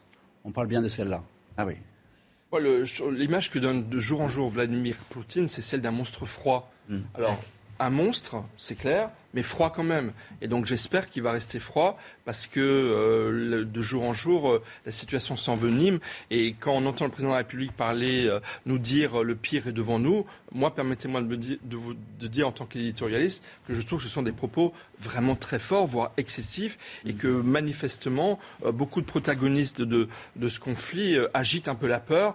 Et je ne suis pas certain que ce soit forcément nécessaire, même si je salue toutes les initiatives prises par le président Macron qui sont à la hauteur, je pense, du rôle de la France, à la fois comme grande puissance nucléaire, mais aussi comme président du Conseil de l'Union européenne actuellement. Emmanuel Macron, qui est officiellement candidat à l'élection présidentielle. Il l'a annoncé hier dans une lettre aux Français publiée dans votre presse régionale. À ce propos, je vous propose d'écouter la réaction de Marine Le Pen. Elle était chez nos confrères de France 2 hier. Il pouvait difficilement faire autrement parce que c'était la date limite pour annoncer sa candidature. Donc, par conséquent, ça n'est pas une surprise. Euh, je pense que le choix qu'il fait de le faire dans la presse régionale, j'espère d'ailleurs qu'elle ouvrira euh, également ses colonnes à l'ensemble des autres euh, candidats pour pouvoir s'exprimer ainsi, toucher des millions euh, de compatriotes, euh, démontre qu'il entend tout de même rester quand même en retrait de cette élection présidentielle, de cette campagne en tout cas. Pourquoi vous voyez le fait de parler dans, dans, la PQR une manière de rester en retrait? Parce qu'il euh, aurait très bien pu annoncer sa candidature lors d'un meeting, d'une réunion publique, euh, d'une émission de télévision. Il le fait incontestablement en prenant du recul. Alors, qu'est-ce que j'ai à répondre à cette lettre que j'ai lue rapidement? Mhm. C'est que à peu près à chaque ligne, je suis en désaccord avec lui et que par conséquent, je vais tout faire pour que les cinq prochaines années soient sans lui et avec moi. En tout cas, cette annonce intervient au moment où, il est euh, toujours très haut euh, dans l'opinion, selon le baromètre Opinionway pour CNews. On va regarder les résultats ensemble. Du premier tour, le président de la République est toujours donné gagnant avec 28% des intentions de vote. Marine Le Pen obtient 17% des voix et se qualifie au second tour, Valérie Pécresse continue sa baisse. Elle arrive troisième avec 13%. Juste derrière, avec un point d'écart, on retrouve Éric Zemmour avec 12%. Jean-Luc Mélenchon obtient 11%. Voilà, il, quand même, il est même en progression, Florian. Oui, il est même en progression compte tenu euh, du contexte international qui, euh, estime-t-on, euh, dans l'entourage du président de la République, mais certains candidats, je parle bien évidemment de Marine Le Pen, Jean-Luc Mélenchon ou Éric Zemmour, face à leurs contradictions par rapport à leur position pro-russes qu'ils ont pu euh, tenir euh, récemment. Ce soir, à 18h, la campagne officielle va commencer. Et j'ai envie de dire, jusqu'à présent, on était en pré-campagne. Là, la campagne, elle commence. On a enfin tous les candidats. On a même Emmanuel Macron, dont tout le monde savait qu'il l'était. Oui, mais quelle campagne Est-ce qu'on va vraiment avoir une campagne Eh ben non, justement, on va pas voir. Je pense que depuis plusieurs mois, il en a eu comme une sorte d'intuition, ou alors c'est une très grande baraka dont il bénéficie. Il a toujours eu, je pense, cette stratégie d'enjamber le premier tour, convaincu qu'il mmh. sera euh, élu un petit peu, non pas avec un score de, maréchal, mais avec une avance euh, assez importante. Et c'est vrai qu'avec le conflit en Ukraine, eh ben, ça le renforce dans cette, euh, dans cette posture, mais ça ne l'a quand même pas empêché de s'adresser aux Français dans une lettre euh, très concise et qui annonce un petit peu la couleur de son programme qu'on connaîtra dans les prochains jours. Score de maréchal. Vous avez haussé le sourcil, je l'ai vu, général. C'est juste l'expression. C'est l'expression. Oui, oui, pas d'où vient cette exemple qui court avec, avec un président qui joue un peu les, les générales en chef de, du pays, on peut on peut un peu élucubrer. Je vous remercie d'avoir été avec nous ce matin. Michel Top, fondateur du site Opinion Internationale, général Bruno Clermont, général des corps, aériens. Merci d'avoir été en direct sur CNews depuis 6 heures. On se quitte avec une image de la place Maiden en, direct en, Ukraine. a priori, la voilà, cette place. Vous restez avec nous. CNews est toujours en édition spéciale sur la situation en Ukraine et l'offensive russe. On revient dans un instant. La météo sur CNews avec Alexandra Blanc. Il y a de la pluie, il y a du soleil. À l'est, à l'ouest, on voit ça en détail. Voilà, exactement. Des conditions météo contrastées, Olivier. Si vous êtes à Biarritz, vous aurez un temps assez maussade. En revanche, si vous êtes à Dijon ou encore à Strasbourg, eh bien, le soleil sera bel et bien au rendez-vous. Arrivée d'une nouvelle perturbation ce matin sur les régions de l'ouest. Un petit peu de neige également en montagne de la de 1000 mètres d'altitude. Et puis du soleil en allant vers les régions de l'est, entre la Bourgogne, le Lyonnais ou encore en redescendant vers la Côte d'Azur. À noter également le retour du Mistral et de la Tramontane en Méditerranée. Cela aura donc pour mérite de dégager le ciel. Dans l'après-midi, toujours ce contraste. France coupée en deux à l'ouest du mauvais temps, même si on pourrait de nouveau avoir quelques petites percées, quelques trouées sur la façade atlantique. Toujours un petit peu de neige en montagne, le maintien du vent également. Et puis entre la Côte d'Azur et la Corse, un temps assez brumeux avec localement quelques averses. Les températures contrastées une nouvelle fois, moins 2, moins 3 degrés entre la Lorraine et l'Alsace ce matin, contre 10 degrés à Perpignan. Et dans l'après-midi, les températures restent légèrement au-dessus des normales de saison, même si elles baissent un petit peu avec 10 degrés pour la pointe bretonne, 10 degrés également euh, pour Strasbourg. Vous aurez 16 degrés à Perpignan ou encore 19 degrés à Montpellier où là ce sera presque le printemps. Aujourd'hui, suite du programme demain, petite dégradation sur les régions de l'ouest avant le retour du grand beau temps dimanche et lundi, mais avec du froid. Et oui, les températures vont un petit peu baisser pour le début de semaine prochaine. 7h30 sur CNews, la suite de notre édition spéciale au 9e jour de guerre. Vous le savez, la plus grosse centrale nucléaire ukrainienne, qui était également la plus grande centrale nucléaire d'Europe, a été touchée par des tirs. Il y a eu un incendie qui est maintenant euh, maîtrisé. Aucune hausse de radioactivité dans le périmètre n'a été observée. Le danger semble donc écarté. Cette centrale, où se situe-t-elle? Harold Inman vous le dira dans, un instant. Quel est son, son intérêt stratégique? Les Russes l'ont-ils prise pour cible intentionnellement ou était-ce une erreur de, précision? Euh, il y aura également dans un instant l'analyse de Philippe Migaud, bonjour, directeur du Centre européen d'analyse, et Florence Gauve, bonjour, vous êtes directrice adjointe à l'Institut d'études de sécurité de l'Union européenne à Paris. Le président ukrainien accuse Moscou d'utiliser la terreur nucléaire. Cette nuit, il a pu parler à, Boris Johnson, qui a immédiatement réclamé une réunion du Conseil de sécurité de l'ONU. Le président ukrainien s'est également entretenu avec Joe Biden. Mais ce matin, évidemment, toutes les capitales européennes sont inquiètes. Emmanuel Macron s'est entretenu, lui, au téléphone avec Vladimir Poutine. 1h30 de conversation. Le visage tendu du chef de l'État prouve l'état dans lequel s'est passée cette conversation. Le pire est à venir, pense le chef de l'État, Emmanuel Macron, qui dans ce contexte très particulier annonce officiellement sa candidature à travers une lettre publiée dans vos quotidiens régionaux. Ce matin, on en reparlera avec Marc Baudrier, que je salue, directeur adjoint de la rédaction de Boulevard Voltaire. Voilà pour le menu, mais vous le savez, la plus grande centrale nucléaire d'Europe a donc été touchée par des tirs russes. Ça s'est passé cette nuit à 1h du matin. La centrale de Zaporizhia, située au centre de l'Ukraine, a pris feu après un bombardement des forces russes. Kiev a tout de suite exigé un cessez-le-feu pour éviter une catastrophe. Regardez ce qu'a dit le ministre ukrainien des Affaires étrangères. Si elle explose, ça sera dix fois pire que Tchernobyl. Les pompiers ukrainiens ont pu éteindre l'incendie. Les niveaux de, radioactivité restent inchangés sur le site. Toutes les dernières informations avec Adrien Spiteri. Des flammes dans la plus grande centrale nucléaire d'Europe. Après un bombardement par les forces russes, une partie du site nucléaire de Zaporizhia a pris feu cette nuit. Arrêtez les tirs d'armes lourdes sur les blocs d'énergie de la centrale nucléaire de Zaporizhia. Composée de six réacteurs nucléaires, la centrale fournit une grande partie de l'énergie du pays. Si elle venait à exploser, les conséquences pourraient être dramatiques, comme l'a expliqué le ministre ukrainien des Affaires étrangères sur son compte Twitter. Si elle explose, ce sera dix fois pire que Tchernobyl. Les Russes doivent immédiatement cesser le feu. Envoyés sur les lieux, les pompiers ont réussi à mettre fin à l'incendie. Quelques heures plus tôt, des habitants s'étaient rassemblés pour défendre la ville et sa centrale. De son côté, l'Organisation nationale de l'énergie atomique a déclaré n'avoir détecté aucun changement dans le niveau de radioactivité à la centrale. Euh, la peur monte euh, sans doute d'un cran. On va d'abord se rendre à, Kiev où vous vous trouvez, euh, Roman Sigov. Comment avez-vous vécu ces dernières heures et surtout cette information concernant des, des tirs sur cette centrale très importante? Bonjour. Oui, c'était effectivement très très difficile de comprendre euh, que tous on est en danger. Et là euh, euh, c'est vraiment ça veut dire tous. C'est pas il s'agit pas que des Ukrainiens mais aussi beaucoup des gens en Europe et aussi en Russie. C'est c'est une catastrophe ce qui se passe. euh, parce que ça va être dangereux. On l'a déjà déjà vu euh, quand euh, Tchernobyl était explosé. mais le, problème, c'est que là où je suis, je ne peux rien faire. presque pour pour l'éviter. Du coup, j'essaie de rester aussi tranquille que je peux.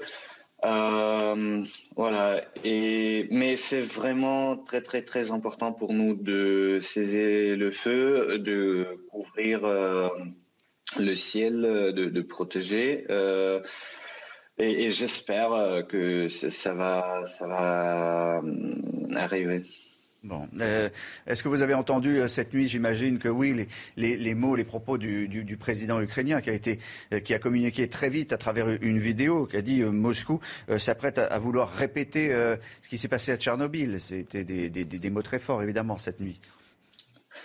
Oui, oui, je, les ai entendus et je dois dire que ça nous inspire d'écouter les mots de président cette semaine. Mais oui, c'est inquiétant. Merci en tout cas d'avoir répondu en direct euh, à nos questions, euh, Roman Sigov. Je rappelle que, que vous êtes euh, toujours à quelques kilomètres de, de, de, Kiev.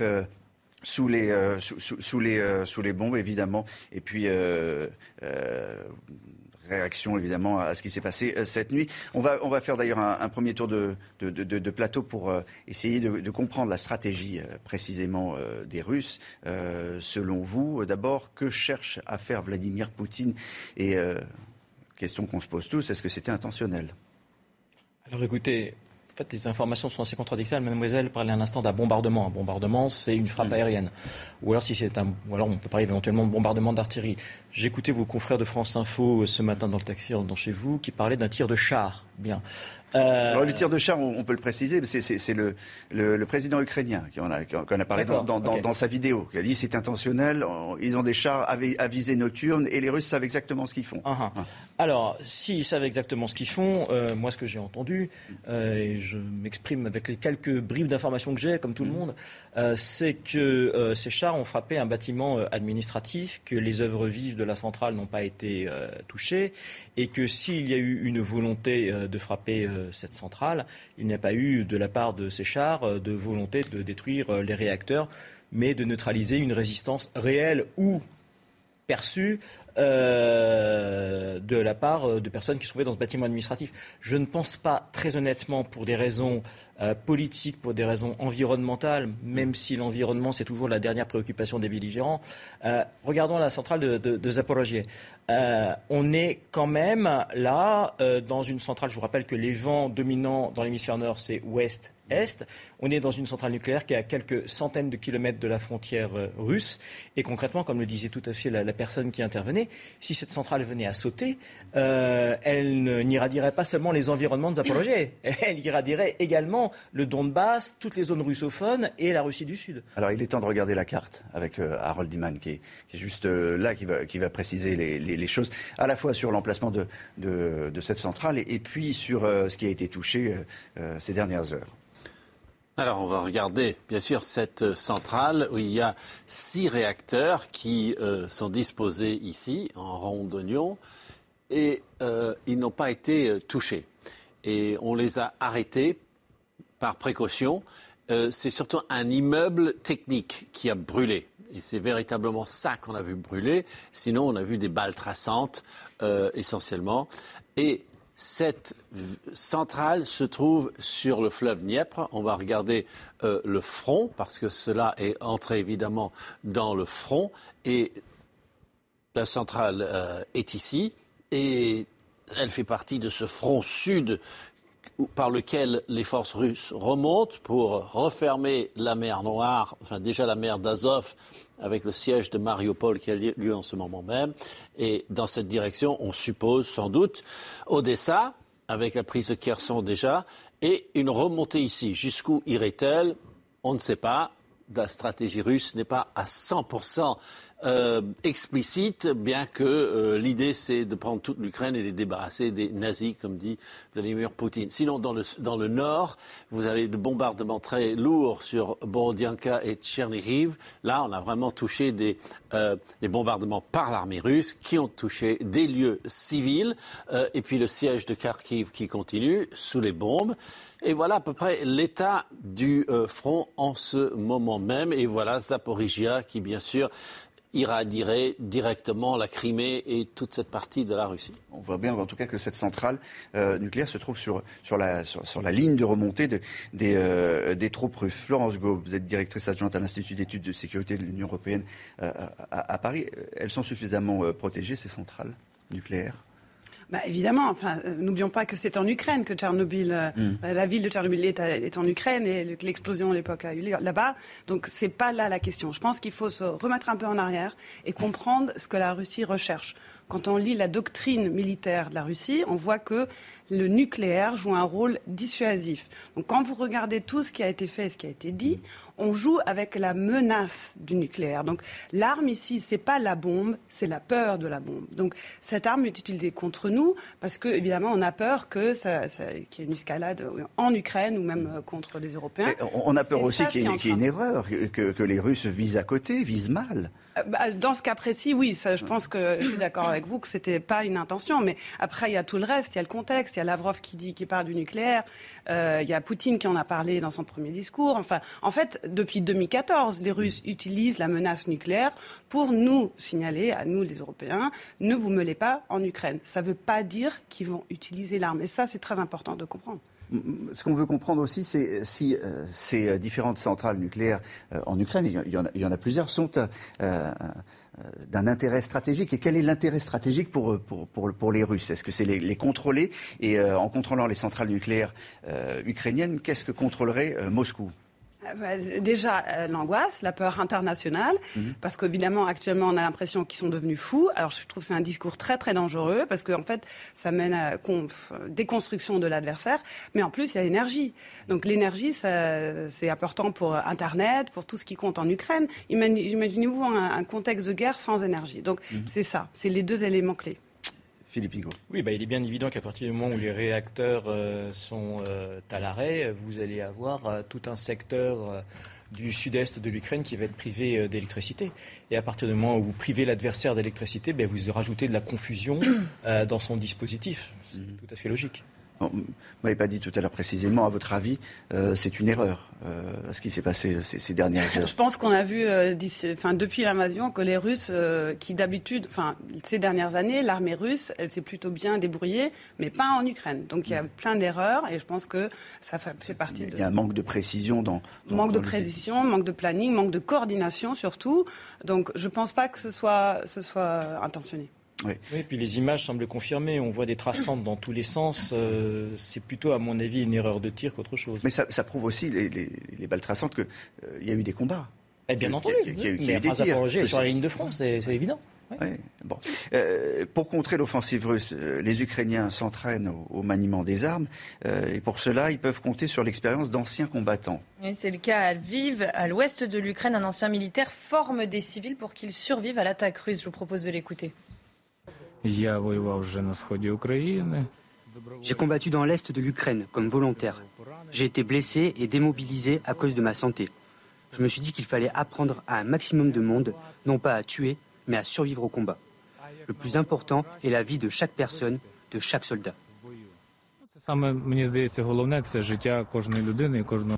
Bon, voilà, ça, paraît presque euh, dérisoire quand, on voit ça, mais euh, on entraîne la, population, et c'est ce qui fait aujourd'hui la, fierté du président ukrainien euh, et la fierté du, peuple ukrainien d'une façon générale, se dire qu'on prend tous les armes et qu'on va résister de cette manière.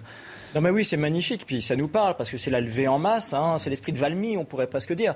le souci, c'est que former la population, comme on a pu le voir avec des gens qui avaient des, des kalachnikovs en bois pour s'entraîner, on est estime que euh, quand on veut former un, militaire professionnel, il faut un minimum de six mois d'entraînement intensif pour qu'on commence à avoir une valeur combative à peu près euh, correcte. Il est bien évident que tous ces civils, malheureusement, qui prendront des armes, mhm. cessent à partir du moment, je le signale, où ils prennent des armes d'être des civils et euh, risquent de se retrouver en face d'hommes qui sont infiniment mieux mhm. entraînés qu'eux, infiniment mieux équipés qu'eux. Et même si c'est magnifique cette résistance, ça risque de conduire aussi à un certain nombre de drames. Non, mais je pense qu'il ne faut pas confondre euh, euh, le, côté tactique. Donc, effectivement, vous et moi, avec un Kalachnikov, ça ne va pas changer la donne militaire. Par contre, ça va changer la situation psychologique, parce qu'on est dans une guerre de psychologie aussi. Euh, tout ce que fait Zelensky sur les réseaux sociaux, etc., c'est formidable. Et en fait, ce que l'armée russe craint, c'est une démoralisation de ses troupes.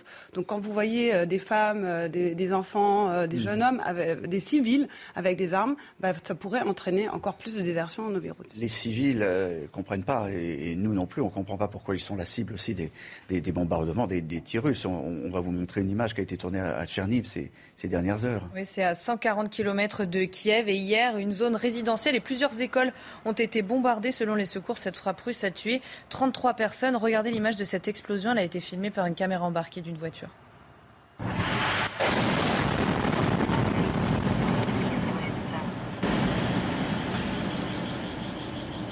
пиздец. И это они, блядь, не бомбят дома жилые Ça, c'est des, des, des, points perdus pour Poutine, évidemment, dans l'opinion internationale. Il n'en a plus beaucoup de toute façon, mais... Euh, Non, il, ne lui reste plus. Mais c'est très évident. Euh, je pense que la, stratégie russe, c'est une stratégie de vitesse. L'idée, c'est euh, de convaincre l'adversaire tout de suite d'arrêter euh, la résistance. C'est raté, là. Mais en fait, l'objectif, c'est justement viser la population civile pour, euh, pour entraîner Zelensky, le gouvernement ukrainien a déclaré euh, une défaite tout de suite, comme ils ont fait en Syrie, Alep, euh, Grozny, Tchétchénie, etc. Donc c'est une, une, tactique, stratégie très déplorable, mais l'intention, c'est de mener la guerre à très court. Je ne suis pas, je suis pas convaincu de, de, cette version, parce que, enfin, si je ne m'abuse, d'après les dernières informations qu'on a, sur le round de négociation qu'il y a eu entre Russes et Ukrainiens, euh, il y a eu un accord pour évacuer les civils des zones de combat avec des corridors humanitaires. Dernier pour parler qui se sont déroulés hier. Exactement. Donc si les Russes veulent évacuer la population civile, c'est clairement dans l'idée de, de l'épargner. Par ailleurs, enfin, je suis désolé, hein, je chipote, mais enfin, sur cette image de Tchernigov, hein, qu'est-ce que je vois? Je vois une rue avec une explosion au bout, l'immeuble d'habitation, moi je le vois pas. Euh, on ne sait pas sur quoi on a tiré. Ça, sur, l'image que vous voyez, vous voyez pas le. Non, sur l'image, sur l'image qui, passe, qui est passée tout à l'heure. euh, donc. En gros, euh, clairement, on a des frappes sur des quartiers résidentiels, certes, mm. mais j'ai envie de dire que de toute façon, enfin, malheureusement, on est dans une guerre, on est dans un conflit de haute intensité, mhm. et c'est quelque chose qu'on connaît dans tous les conflits de haute intensité. C'est quelque chose qu'on a connu à Bagdad, c'est quelque chose qu'on a connu à Fallujah, c'est quelque chose qu'on a connu au Kosovo. Euh, voilà, comme on le disait hier, je me rappelle sur le, plateau de Sonia Mabrouk, les images que l'on voit là aujourd'hui rappellent furieusement les images de l'intervention de l'OTAN euh, au Kosovo et en Serbie. Malheureusement, quand on décide de frapper un mm. pays avec une forte concentration urbaine, avec une imbrication quelquefois des euh, sites stratégiques et euh, des zones de résidentielles, vous avez ce qu'on appelle nécessairement des dommages collatéraux. Et c'est là, que ça devient là que ça devient une sale guerre. Non, mais toutes les guerres sont sales. Euh, je suis désolée. Ça n'existe pas, les guerres propres. Je suis désolée, mais la Russie a fait exactement la même chose en Syrie. En Syrie, euh, on promettait des, corridors, mais en même temps, on bombardait Alep. Alors, je veux pas, vraiment, je suis pas convaincue que parce qu'il y a des pourparlers et qu'on disait voilà, on aura des corridors humanitaires, que ça, c'est une contradiction au bombardement de civils. On peut très bien faire les deux choses en même temps. Je pense qu'en ce qui concerne la Syrie, on n'était pas du tout dans le même cas de, figure pour une raison très simple, c'est qu'avec qui négociait-on ces corridors humanitaires? On négociait ça avec des djihadistes. On négociait pas ça avec un État euh, la, population civile d'Alep, c'est des djihadistes. Alors non, je dis que les gens qui combattaient à Alep étaient des djihadistes. Oui, effectivement. Oui, mais on parle là des civils. Oui, mais c'est pas avec les civils qu'on négocie un corridor humanitaire, c'est avec les combattants d'en face. ça, c'est une image de, de Borodienka. Je crois que l'immeuble a été touché. Ça devrait être convaincu par cette image, au moins. Oui, oui, non, mais tout à fait. Mais enfin, cela dit, bon, comment dirais-je? C'est dramatique, mais comme je vous le disais, il n'y a pas de guerre propre, il n'y a que des guerres sales. À 7h48, on refait le point sur les dernières informations avec euh, Chanel Lousteau. La plus grande centrale nucléaire d'Europe a donc été touchée cette nuit par des frappes russes. Elle se situe au centre de l'Ukraine. Les pompiers ukrainiens ont pu éteindre l'incendie il y a quelques heures. Les niveaux de radioactivité restent inchangés sur le site. Les actions irresponsables de Vladimir Poutine peuvent menacer directement la sécurité de toute l'Europe. Les mots de Boris Johnson qui demande une réunion d'urgence du Conseil de sécurité de l'ONU. Le président ukrainien, quant à lui, accuse Moscou d'avoir recours à la terreur nucléaire. À 140 km de Kiev, dans la ville de Tcherniv, une zone résidentielle et plusieurs écoles ont été bombardées par des forces russes. Selon les secours, 33 personnes sont mortes dans cette frappe.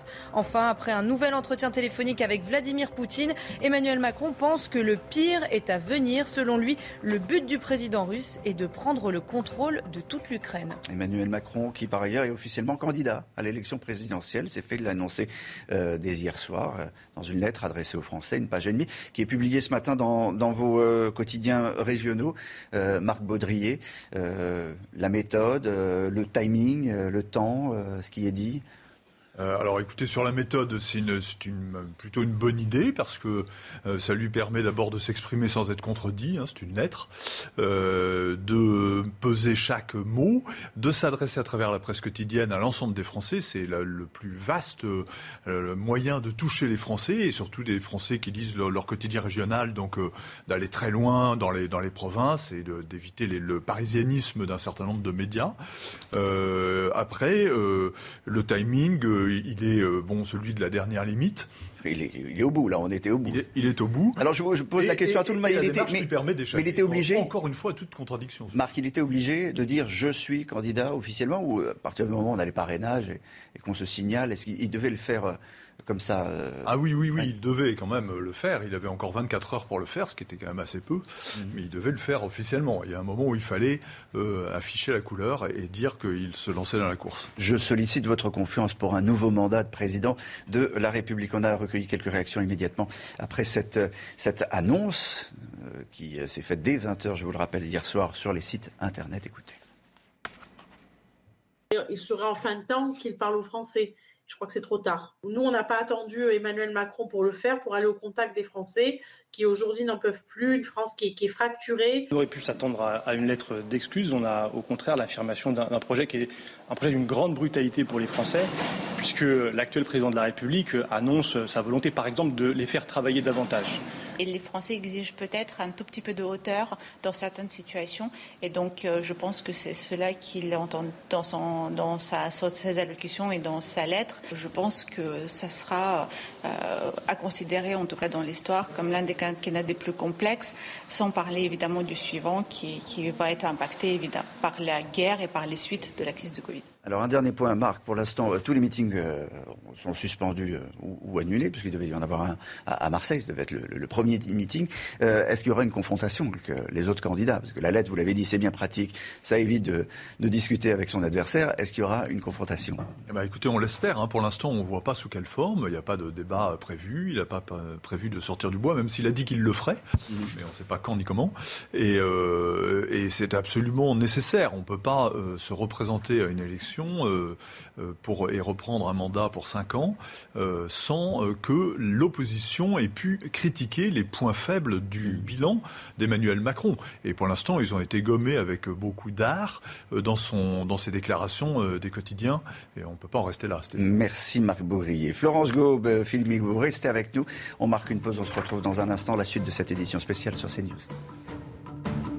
Ravi de vous retrouver avec des conditions météo une nouvelle fois contrastées en cette journée de vendredi avec l'arrivée d'une nouvelle perturbation sur les régions de l'ouest. On aura localement quelques petits flocons au-delà de 1000 mètres d'altitude au pied des Pyrénées, puis un temps assez mitigé, vous le voyez, entre la Normandie, le bassin parisien ou encore en redescendant vers l'Occitanie. En revanche, plus vous irez vers l'est ou encore euh, vers la Méditerranée, plus vous aurez du beau temps avec un temps sec et ensoleillé. Petit bémol hein, du côté de la Corse avec le retour de quelques flocons de neige, notamment au-delà de 1600 mètres d'altitude. Dans l'après-midi, températures se contrastent entre les régions de l'ouest, avec localement quelques averses entre la Normandie et les Pyrénées. Le vent se maintiendra autour du golfe du Lion, retour du Mistral et de la Tramontane, mais cela aura pour mérite de dégager le ciel. Et puis toujours un temps bien gris, bien nuageux entre la Côte d'Azur et la Corse. En revanche, entre le Lyonnais, la Bourgogne ou encore la Lorraine et l'Alsace, le temps restera sec, beau et ensoleillé. Des températures contrastées, moins 2, moins 3 degrés entre la Lorraine et l'Alsace, tandis que vous avez en moyenne 8 degrés euh, pour le Pays Basque ou encore pour Toulouse. Dans l'après-midi, les températures s'orientent légèrement à la baisse au nord, avec 14 euh, degrés pour Paris. Vous aurez 13 degrés à Lille, en moyenne 10 degrés entre Nancy et Strasbourg et 19 degrés, oui, du côté de Montpellier. La suite du programme, des conditions météo relativement maussades à l'ouest une nouvelle fois euh, demain, avant une amélioration dimanche et lundi. Il fera beau, mais il fera beaucoup plus frais avec le retour d'un flux de nord et donc conséquence, quelques gelées sont prévues le matin à partir de dimanche. C'est News, la suite euh, de notre euh, édition spéciale. Et vous le savez, euh, la plus grande centrale nucléaire d'Europe a été touchée par des échanges de, tirs cette nuit.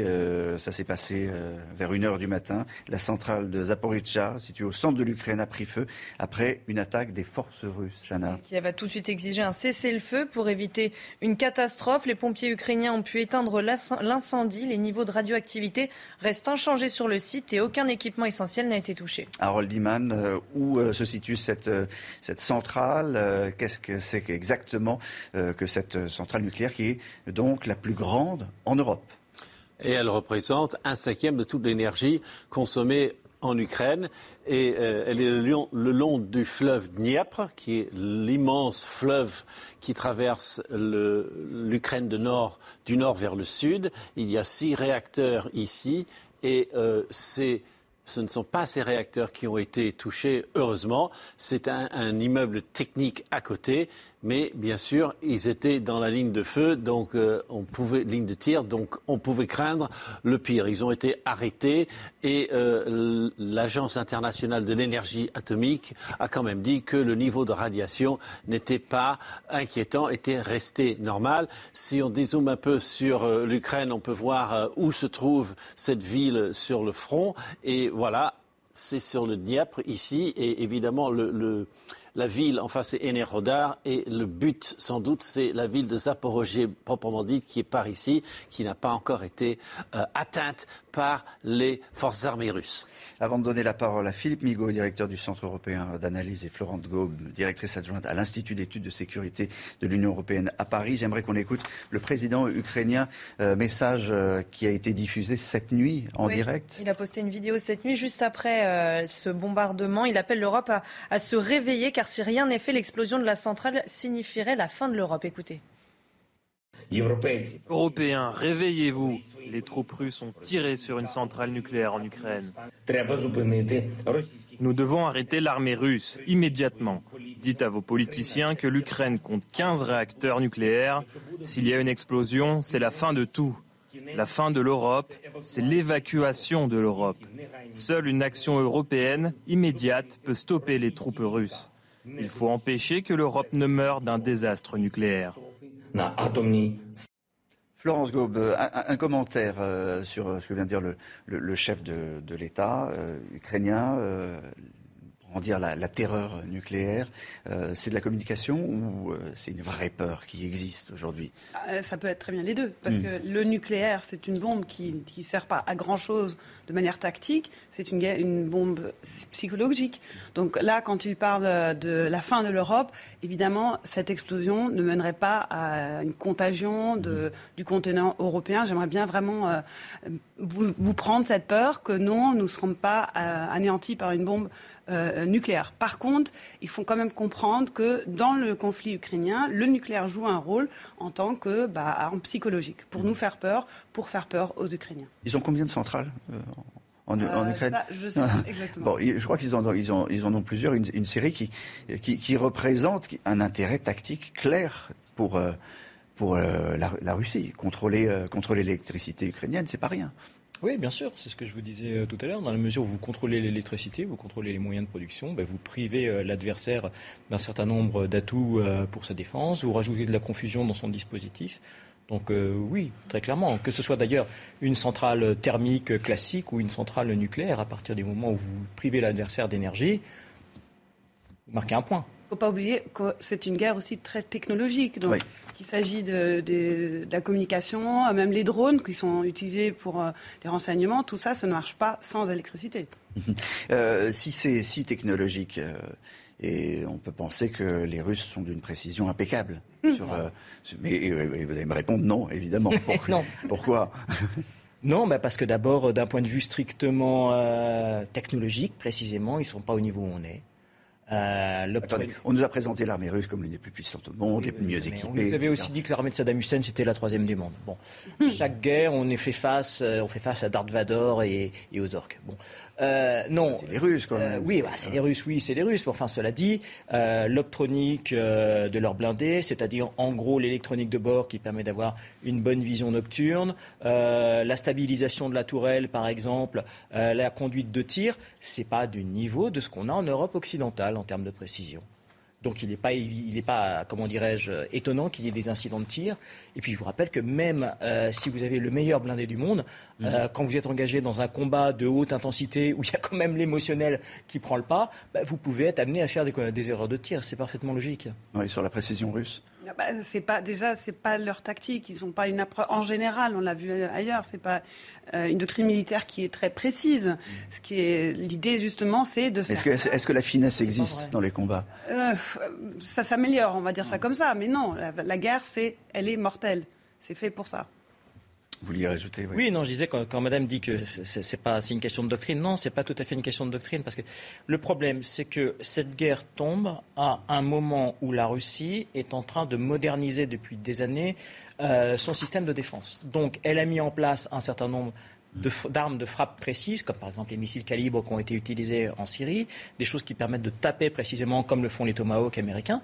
Mais c'est juste le début du processus de modernisation de l'armée russe. Et vous avez toute une partie des unités, et je pense notamment aux unités de l'armée de terre, qui sont les principales engagées en Ukraine, qui ont été les parents pauvres de cette modernisation. Ce que les Russes ont modernisé en premier, c'est l'aviation de combat, les forces de dissuasion stratégique, les unités euh, d'infanterie euh, d'élite comme les parachutistes, les forces spéciales, ce qu'on appelle les Spetsnaz, et puis le reste, la masse, l'armée de terre, elle a quand même encore quelques années de retard du point de vue technologique. Mhm. Donc il y a dans la doctrine russe une volonté d'aller vers plus de précision dans la frappe, mais il y a clairement une dichotomie entre la volonté et les moyens euh, qui permettent de décliner cette volonté. Emmanuel Macron, je vous rappelle, s'est entretenu avec euh, Vladimir Poutine. On aura l'occasion d'y revenir euh, un, peu plus tard.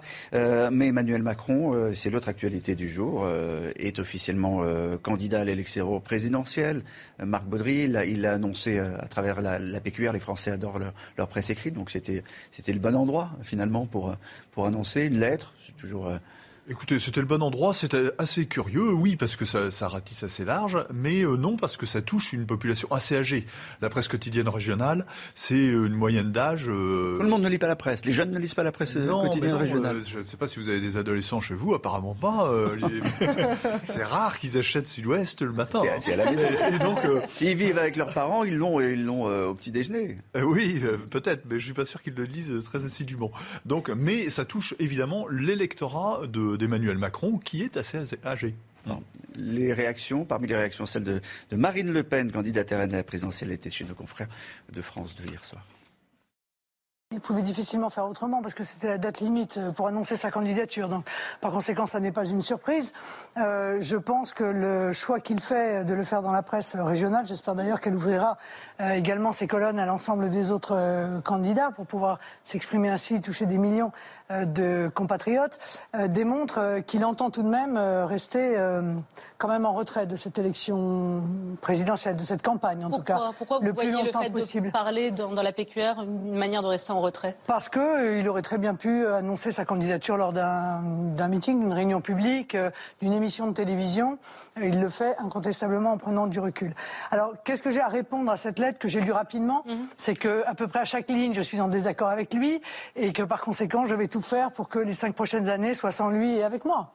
Et selon le dernier baromètre Opinionway pour, euh, pour CNews, il est euh, assez haut, et très haut même dans, dans les sondages. il est toujours donné gagnant au premier tour et son chiffre augmente. Il obtient dans ce dernier sondage Opinionway pour CNews 28% des intentions de vote. Marine Le Pen, quant à elle, obtient 17% des voix et se qualifie au second tour. Valérie Pécresse continue sa baisse. Elle arrive troisième avec 13%. Juste derrière, avec un point d'écart, on retrouve Éric Zemmour avec 12%. Jean-Luc Mélenchon obtient 11%. Marc Baudrier, il a attendu le dernier moment euh, pour, euh, pour euh, se, déclarer. Est-ce qu'il aura le temps de se consacrer à une campagne? Incontestablement, non.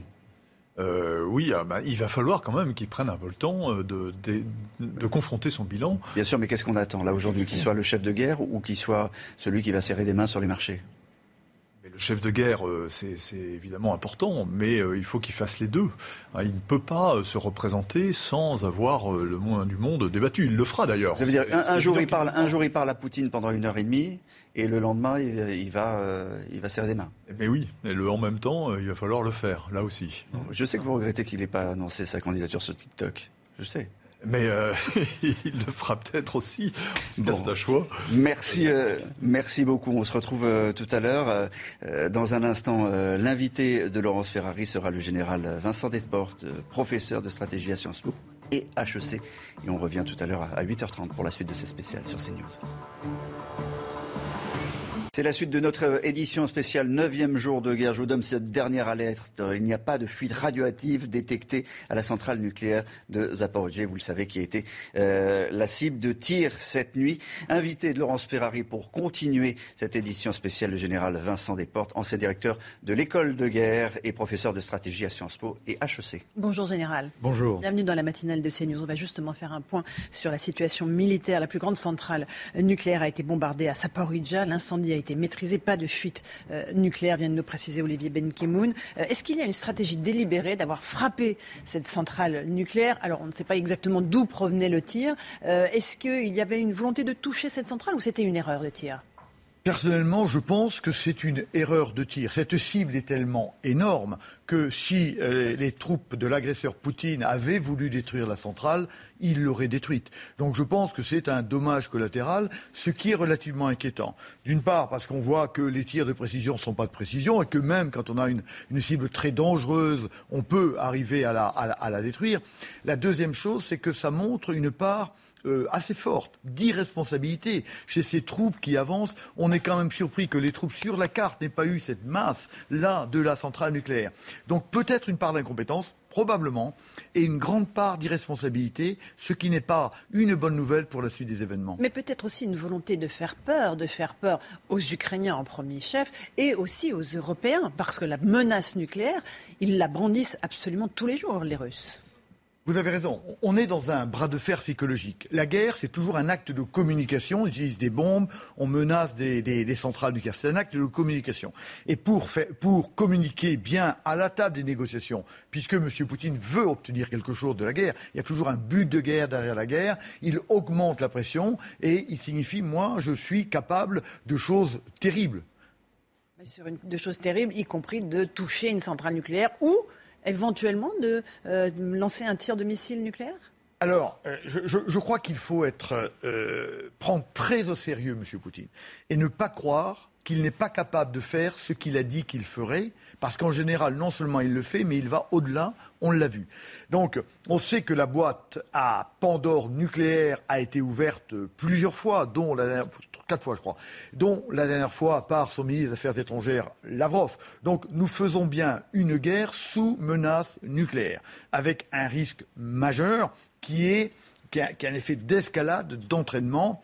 Poutine, pas Poutine, pardon, euh, Clausewitz, grand théoricien de la guerre, nous l'a dit, la nature même de la guerre est d'aller monter aux extrêmes.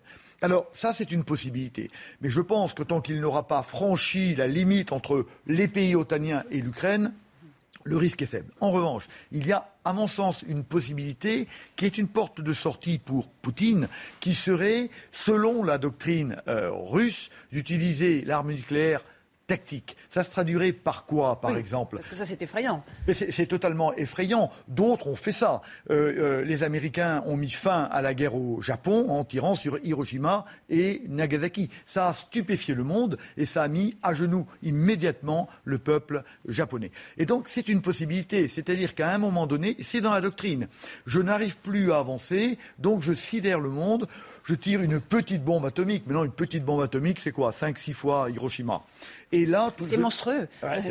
c'est monstrueux. Est-il à une monstruosité près? Il est en train de détruire son propre peuple. C'est le sien, il a dit. Son propre pays, c'est le sien. Il n'est pas à une, à une monstruosité près. Donc ça, c'est une possibilité qu'il faut prendre vraiment au sérieux. Et ce serait une sortie de conflit. Je tire nucléaire tactique sur l'Ukraine, tout s'arrête le monde est totalement sidéré, paralysé, paralysé et les euh, Occidentaux comprennent définitivement qu'il est prêt véritablement au pire et donc il se positionne très en force sur la table des négociations. Euh, on rappelle que c'est un scénario pour l'instant euh, fiction qu'on évoque ici ce matin sur CNews parce qu'il y a une grande peur du nucléaire en France. mais ce, tir de missile tactique nucléaire, c'est combien de victimes potentiellement? Euh, c'est quoi? C'est 200 000, 300 000, 400 000, 500 000 morts? Ah, Je veux dire, ça dépend. Euh, ça dépend où vous tirez. Hein. Si, vous tirez sur Kiev, mais il ne le fera pas, euh, là, on est dans des centaines de milliers de morts. Alors, je pense qu'il s'agira de faire un exemple. Donc, de prendre probablement une, une petite ville et le nombre, le nombre de morts sera proportionnel, évidemment, au nombre d'habitants dans la ville. Donc, ça peut être 100 000, peut-être 150 000, je ne sais pas. Mais ça va provoquer un effet. Ça provoquerait, pardon. On n'en est pas là. absolument, mais on imagine bien que, intellectuellement, une sortie assez facile de cette guerre pour lui, qui n'est pas à 100 000 morts près évidemment, ben, ce serait d'utiliser son arme nucléaire, de sidérer, tout s'arrête, et là, une nouvelle ère commence. Avec euh, un risque de fuite, j'imagine, radioactive et de retombée radioactive euh, sur toute l'Europe. Ah, bah écoutez, euh, quand, quand, quand, la centrale de Tchernobyl a eu quelques problèmes, ça fait 20 ans, maintenant 25 ans, eh bien ça, effectivement, nous avons tous été impactés. Donc nous serions tous impactés. C'est pour ça que nous sommes dans une guerre extrêmement dangereuse. Le scénario du pire, on le rappelle, mais les Français sont très inquiets. Il y a un problème sur les pastilles d'iode qui sont censées aider la théorie, la théorie à, réguler la radioactivité, sont en, quasiment en rupture de stock dans certaines pharmacies dans notre pays. Il y a une grande peur du nucléaire chez nous. écoutez, écoutez, bien sûr, bien sûr, parce que ce sont des, ce sont des armes, ce sont des armes terribles. Euh, et on comprend le réflexe des Français. Je crois qu'il ne faut pas paniquer. Nous avons heureusement des, dirigeants extrêmement euh, responsables. Le problème, c'est que notre rationalité à nous n'est pas la, pas la même que celle de M. Poutine. On ne sait pas exactement ce que M. Poutine pense. Donc nous sommes dans un grand danger. Ce n'est pas une petite guerre. J'étais en province et je vois bien qu'on n'est pas très inquiet, etc. Non, non. Si, cette guerre-là, une arme atomique, elle, elle, elle va, impacterait l'intégralité de notre vie. Et donc, euh, il faut être extrêmement sérieux, être unis pour arriver à se défendre, bien, bien comprendre que le peuple français dans son ensemble est solidaire du peuple ukrainien. M. Poutine ne s'arrêtera que si on l'arrête. Et finalement, il s'arrêtera que s'il sent vraiment qu'il y a une volonté extrêmement forte, non pas de l'Occident, parce que l'Occident est un peu divisé, mais de l'Europe sur cette affaire-là. Et donc, voilà. Et donc, les, mesures qui sont prises. Les sanctions, vous parlez? Je, parle des sanctions et de la volonté.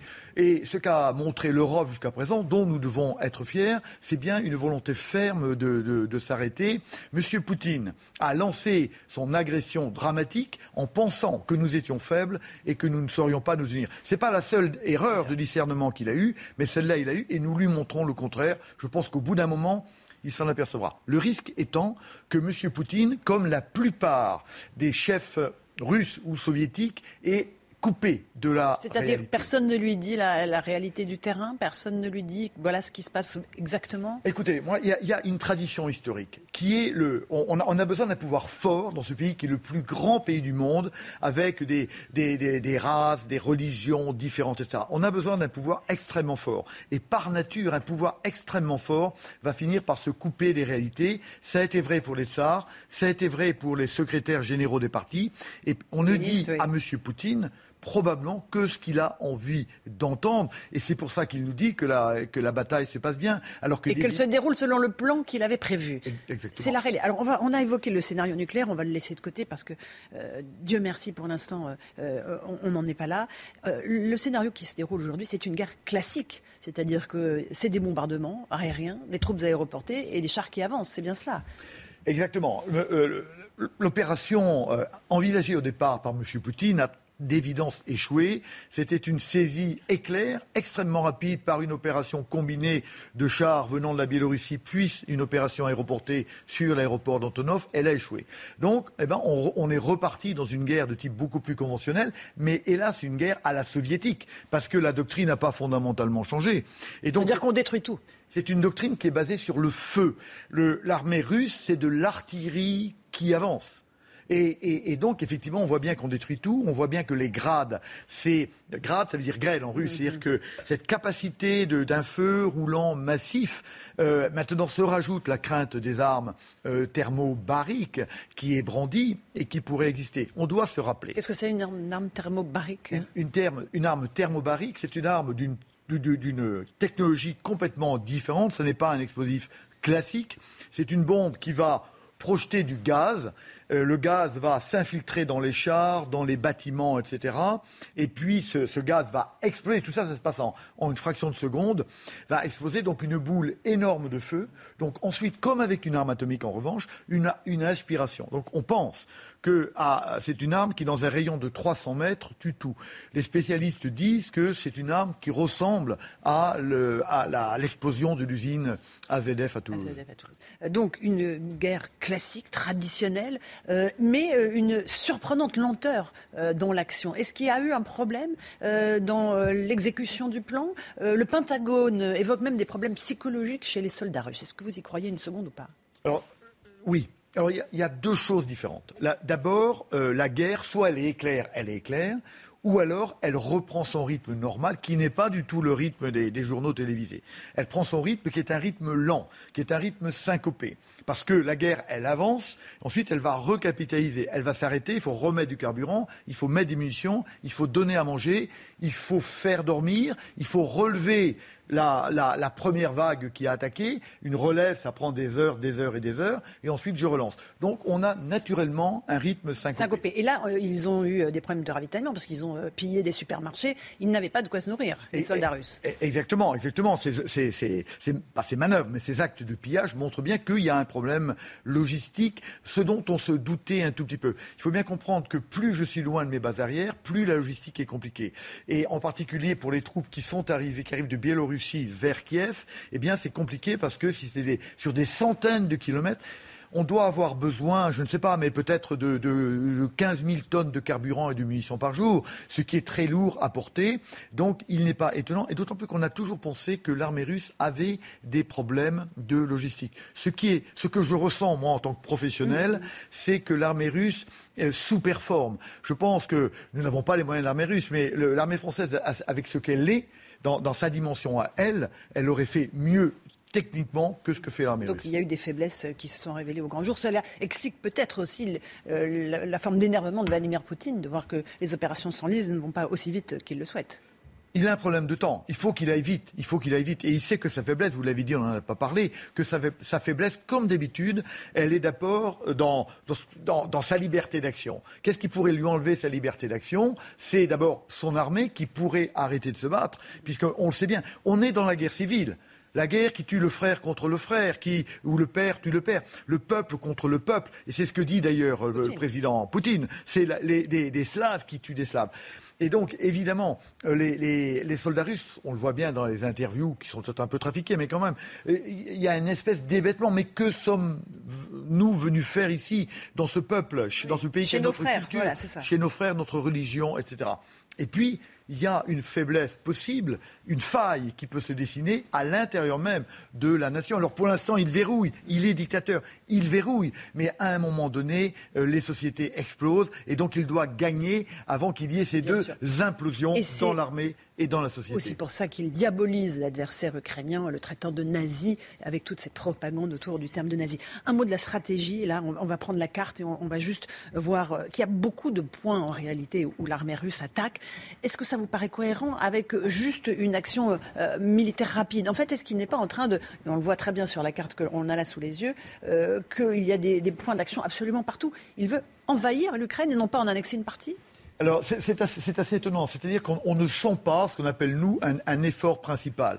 Il aurait été. enfin, nous pensions tous qu'il allait isoler toute la partie est, entre Kharkiv et, la mer d'Azov, si vous voulez, de manière à, prendre comme gage toute la partie est de, l'Ukraine. Auquel cas, il aurait dû faire ce qui lui permettait aussi d'engager les forces ukrainiennes qui étaient au départ massivement collé contre le Donbass, dont nous attendions tous le début de, l'attaque. Donc au lieu d'aller faire, d'aller partir vers Kherson qu'il a pris hier et vers Odessa, on aurait imaginé dès le départ une jonction entre les forces qui viennent de Kharkiv et les zones euh, qui viennent de la mer euh, d'Azov. Au contraire, il est en train, il est en train de, se, de se disperser comme une manœuvre de saisie globale du territoire qui prendra du temps. Parce que la concentration permet la rapidité. Là, il y arrivera. Parce qu'il va bombarder, détruire et il y arrivera, mais cela, évidemment, va mettre du temps. On est dans une stratégie de destruction, de possession progressive qui sera la guerre normale, la guerre de la destruction et la guerre de la barbarie, et c'est celle qui est en train de conduire M. Poutine. Et on se rappelle que les Russes, évidemment, n'avaient pas hésité à détruire une partie de leur pays à la fin de la Seconde Guerre mondiale. C'est très important de s'en rappeler.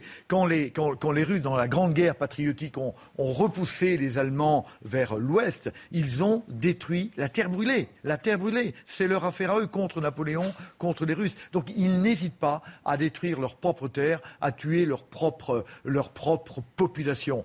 On se rappelle de Stalingrad. Stalingrad a été défendue, mais elle a été totalement détruite. Donc la destruction et la mort ne font évidemment pas peur euh, aux armées lancées par M. Poutine. Merci beaucoup, euh, Général Desportes, d'être venu ce matin dans la matinale de CNews nous éclairer sur la stratégie militaire euh, qui se déroule en Ukraine. Votre livre qui sort en avril aux éditions de Noël, c'est Viser le sommet, devenez stratège. merci d'être venu ce matin dans la matinale de CNews. Olivier Benkemoun, c'est à vous pour la suite de cette édition spéciale. À tout de suite. C'est News, la suite de notre édition spéciale au 9e jour de, guerre, la plus grosse centrale nucléaire ukrainienne. Vous le savez, euh, la plus grande centrale nucléaire d'Europe même euh, est euh, aux mains des Russes ce matin. Elle a été bombardée, il y a eu un incendie, les pompiers ont pu y accéder, le danger semble écarté. Aucune fuite radioactive dans le périmètre n'a été détectée. Cette centrale, où se situe-t-elle? Quel est son intérêt stratégique? On va continuer d'en parler avec Harold Nimal dans un instant mais aussi avec euh, Philippe Migaud qui nous accompagne, directeur du Centre européen d'analyse, et Florence Gaube, euh, directrice adjointe à l'Institut d'études de sécurité de l'Union européenne à Paris. Le président ukrainien accuse Moscou d'utiliser la terreur nucléaire. Cette nuit, il a pu parler à Boris Johnson, qui a immédiatement réclamé une réunion du Conseil de sécurité de l'ONU. Le président ukrainien s'est également entretenu avec Joe Biden. On y reviendra. Quant à Emmanuel Macron, lui, il s'est entretenu au téléphone avec Vladimir Poutine. 1h30 de conversation tendue. Le visage du chef de l'État le prouve. Le pire est à venir, pense Emmanuel Macron, qui, dans ce contexte, par ailleurs, euh, annonce officiellement sa candidature à travers une lettre publiée dans vos quotidiens régionaux ce matin.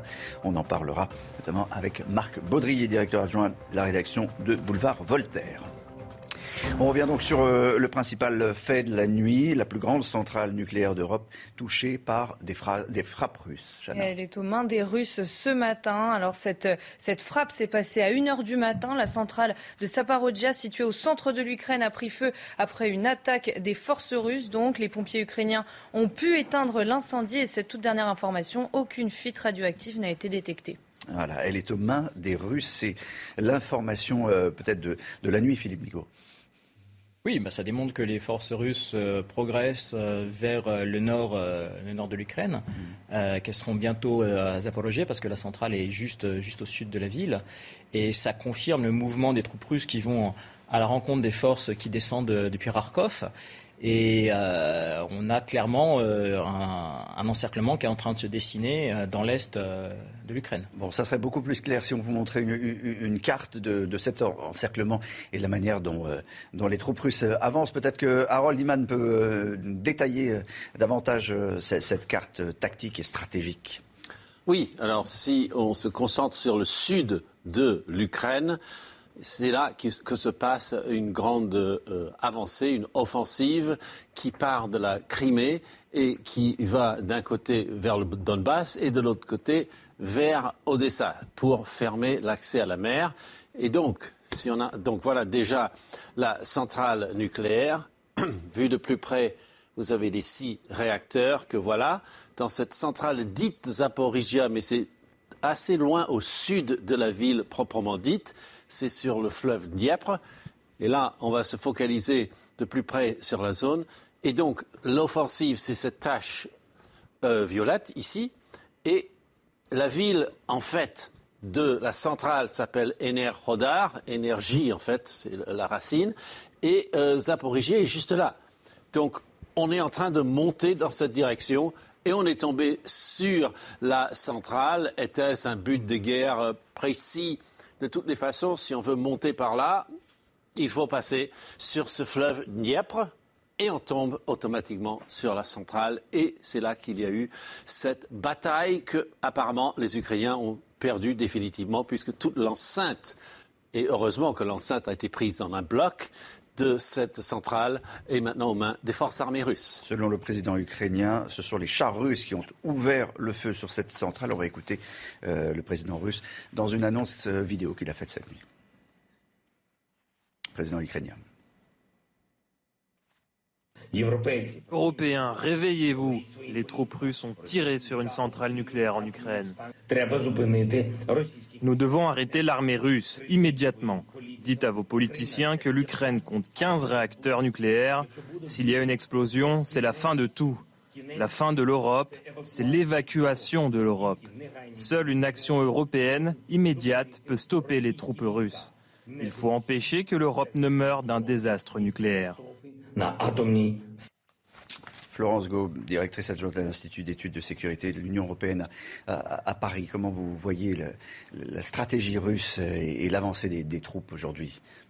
Ah, la Russie, jusqu'ici, elle n'a pas atteint ses objectifs. Je pense qu'elle voulait euh, avoir une victoire militaire assez vite. Euh, elle s'attendait pas à ce que Zelensky soit aussi populaire. Elle s'attendait pas à notre réaction.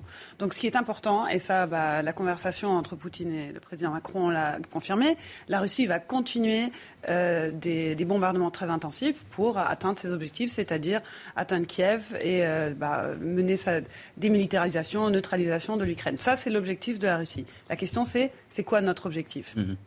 Le pire est, à venir. Le pire, c'est ce que dit euh, le, chef de l'État, hein, Emmanuel Macron. Hein.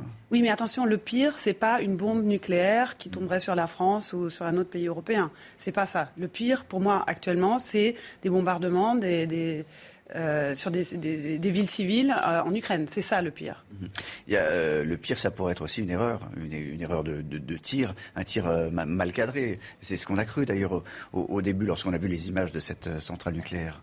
Oui, mais euh, on le voit bien sur les images. On voit euh, des armes à tir rapide avec euh, des balles traçantes ou alors c'est du, canon de 20 ou du canon de 23. donc on est dans du, du combat clairement entre des unités, des unités blindées et peut-être des unités d'infanterie. Je pense que c'est un incident de tir. Je ne pense pas qu'il y ait eu de volonté de la Russie de frapper spécifiquement cette centrale nucléaire, comme le dit le, président Zelensky. Pour revenir à cette question, par contre, euh, du pire qui est devant nous, il est nécessairement devant nous parce que cette guerre s'arrêtera quand les forces armées ukrainiennes seront détruites. C'est ça l'objectif de Vladimir Poutine. Et il faut rappeler une chose par rapport au théâtre des opérations. Je rappelle que la guerre en Géorgie en 2008 avait duré cinq jours. La Géorgie, c'est 60 000 km. Là, on est sur un théâtre d'opération qui est plus grand que la France. L'Ukraine, euh, telle qu'on la voit aujourd'hui, amputée de, de, la Crimée et euh, du Donbass, c'est quand même encore plus grand que la France, c'est 560 000 km. Je rappelle que pour que les Américains prennent le contrôle de l'Irak en 2003, ils avaient mis un mois et demi. Mhm. Donc là, on est dans une campagne de grande ampleur sur un théâtre plus grand que l'Irak, avec une armée qui se bat mieux, donc forcément, oui, on, va on a encore devant nous des semaines de combat. Et je ne pense pas que Vladimir Poutine, contrairement à ce qu'on dit, escomptait une victoire euh, rapide. On parce qu'on ne peut pas arriver au résultat escompté en un laps de temps aussi court. On en a pour des semaines de combat. On est en, ligne, en, direct avec euh, Dmitro Chissiak. Bonjour, vous êtes euh, professeur de traduction littéraire à Kiev. Vous êtes également écrivain. Vous attendez à à, un long combat euh, et à rester donc euh, caché euh, pendant des, semaines et des semaines ben, C'est-à-dire, j'ai entendu attentivement votre, vos, exposés, c'est très intéressant. À Kiev, évidemment, nous sommes épargnés, mais j'ai toujours dit, et je, pourrais le rappeler, que euh, c'est toujours un conflit de civilisation. Et voilà, les, moyens qu'utilisent les Russes, par exemple, qui attaquent la centrale nucléaire d'Energodar, depuis, ça dure depuis plusieurs jours. Et moi, je l'ai dit l'autre fois aussi, que c'est un danger très important. Comme l'est d'ailleurs euh, l'augmentation du taux nucléaire à Tchernobyl. Ça pourrait dégénérer si la situation n'arrive pas dans, dans la direction selon laquelle voudrait le, commandement russe. Alors c'est un instrument de chantage, on devrait le comprendre. Et euh, bien évidemment, à Kiev, bon, la situation est quand même plus stable. Nous avons eu quelques bombardements la nuit. À, Gostomel, euh, où il y a l'aéroport euh, auprès de Kiev, il y avait une attaque des Russes, elle a échoué. leurs forces ont été détruites. Alors, pour résumer, je dirais quand même que euh, si euh, l'Europe et l'OTAN, ce que je comprends très bien, ne peut pas fermer le ciel sur l'Ukraine à cause d'une menace de, la guerre avec la Russie, euh, il faut bien quand même, et ce que, ce que fait l'Europe et les États-Unis, c'est aider l'Ukraine militairement et donner de plus en plus d'armes pour protéger justement la centrale d'Energodar, les autres centrales nucléaires qui sont en Ukraine, qui sont encore nombreuses, parce que la centrale d'Energodar est beaucoup plus importante que celle de Tchernobyl. Dimitro, euh, juste une, petite précision. Il y a combien de, centrales nucléaires euh, en, Ukraine? Ah, Je ne suis pas spécialiste. Je crois que 6. Six, euh, le président Zelensky l'a dit d'ailleurs dans, son allocution. C'est une vraie. Euh, euh, ça, a son importance euh, stratégique. Vous, avez entendu, Florence Gob, ce que, ce que, disait Dmitri. Dmitro, l'aide de l'OTAN est possible? De quelle manière? Parce que là, pour l'instant, on se trouve à l'extérieur hein, de, l'Ukraine. Aider à, protéger le ciel ukrainien, pour l'instant, c'est hors propos. Bah, il faut comprendre que euh, euh, la no-fly zone, c'est pas un acte, c'est souvent perçu comme un acte euh, défensif, mais c'est un acte d'agression. C'est-à-dire, il faut neutraliser des positions russes, etc. Donc, c'est un acte de guerre. donc, si l'OTAN déciderait de, de, se mêler à ce point-là, ça veut dire qu'on entre dans une guerre, effectivement, internationale. Là, actuellement, c'est une guerre locale en Ukraine, entre la Russie et euh, l'Ukraine. Donc je suis d'accord que euh, le soutien au gouvernement ukrainien, c'est la seule option qu'on a actuellement pour atteindre l'objectif, c'est-à-dire libérer l'Ukraine, euh, mais sans nous mettre en danger nous-mêmes. Qu'est-ce qu'on fournit comme, comme arme discrètement? L'armement léger, essentiellement, parce qu'on fournit des choses qui sont euh, faciles euh, à prendre en main, qui sont faciles d'emploi. Je dis discrètement parce que pour l'instant, les, les, autorités françaises refusent de, dire ce qu'on en. Oui, mais enfin, on sait très bien qu'on ne peut pas fournir euh, discrètement de l'armement lourd. On ne va pas fournir des chars de combat, on ne va pas fournir des avions de combat, des hélicoptères de combat, parce qu'il faut des équipages formés pour les mettre en œuvre. Ensuite, parce que c'est pas discret. Et puis, enfin, parce que ben, quand on voit les montants euh, accorder 500 millions d'euros euh, au titre de l'Union européenne. Avec 500 millions d'euros, euh, vous ne pouvez fournir que des armes légères, vous ne pouvez pas fournir de l'armement lourd. Mitro euh, Chitsiak, euh, passé aussi, il est encore euh, en, ligne avec nous. Vous avez entendu les, les, commentaires. On est, on est extrêmement limité. C'est vrai que depuis des jours et des jours, vous-même, vous nous l'avez répété sur l'antenne de, de, CNews, vous réclamez une aide davantage de, l'OTAN et en particulier une aide pour, pour couvrir le, ciel ukrainien. Mais ça semble impossible pour le moment, sans entrer dans une guerre globale. Oui, je suis tout à fait d'accord. Mais euh, alors, il faudrait quand même peut-être euh, mettre encore plus de pression pour avoir plus d'armement euh, si nous ne pouvons pas couvrir le ciel, parce qu'il faut alors détruire les attaques aériennes. Et pour ça, un système contre-aérien. Oui, dont l'Ukraine n'en dispose pas vraiment. Bon, à Kiev, nous sommes plus ou moins épargnés, comme je vous le disais, justement à cause du fait que nous avons ce système par aérien. Mais euh, dans les autres villes, vous avez vu à Kharkiv, c'est quand même une catastrophe. Merci. Euh, Merci Dmitro d'avoir été en, direct avec nous. Euh, l'autre raison pour laquelle Kiev est, épargné, c'est peut-être que finalement l'objectif stratégique, c'est celui du pouvoir, pas celui de, détruire une ville. L'objectif stratégique, c'est de faire tomber Kiev. Kiev, elle est déjà encerclée. c'est une question de temps avant que la ville tombe. par ailleurs, comme le quand monsieur parle d'un système antiaérien qui protège Kiev, c'est parfaitement illusoire. Euh, parce qu'il y avait un système antiaérien ukrainien assez efficace au début de la guerre. Il a été intégralement détruit euh, par les premières frappes euh, russes. Et puis, quand on parle d'armes, on parlait à l'instant d'armes qu'on va livrer, comme par exemple des Stinger ou des, choses de ce type, donc des missiles antiaériens à courte portée. il suffit de voler tout simplement au-dessus de 5000 mètres d'altitude pour continuer à frapper en toute tranquillité. C'est d'ailleurs ce que font depuis des années les avions de l'OTAN. Euh, c'est ce qu'on a fait au Kosovo. On ne descendait jamais en dessous de 5000 mètres d'altitude. C'est ce qu'on faisait en Libye, jamais en dessous de 5000 mètres d'altitude. Voilà, et les Russes savent faire aussi. les, Je pense qu'il ne faut pas oublier qu'il que, y a quand même d'autres pays européens qui fournissent des armes beaucoup plus lourdes que des, armes légères. Donc s'il n'y a pas que ça. Hein. C'est pas comme si on n'avait que des Kalachnikov. On va aller tout de suite en, en, Roumanie, justement, euh, nos avions, nos forces se trouvent, ont été déployés, les forces françaises, en tout cas, dans le cas de l'OTAN, ont été déployées euh, notamment en Roumanie. Euh, Antoine Estève, vous étiez hier avec, avec ces, troupes. Il y, a, combien de soldats? Plus de 300, hein Alors entre 300 et 500, hein, ce sont les chiffres qu'on a pour le moment, mais euh, par rapport à ce qu'on imaginait il y a encore trois jours de cela, quelques soldats envoyés ici en renfort pour ces forces de l'OTAN, on est largement au-dessus, surtout que le balai aérien continue entre la France et la Roumanie, entre les États-Unis et la Roumanie. Des soldats américains sont arrivés en renfort aussi, alors là c'est encore plus compliqué d'avoir des informations comme vous pouvez imaginer. Des soldats belges aussi vont arriver la semaine prochaine, ça fait beaucoup de monde pour cette base de Constanza, surtout qu'on est à quelques dizaines de kilomètres de la frontière ukrainienne.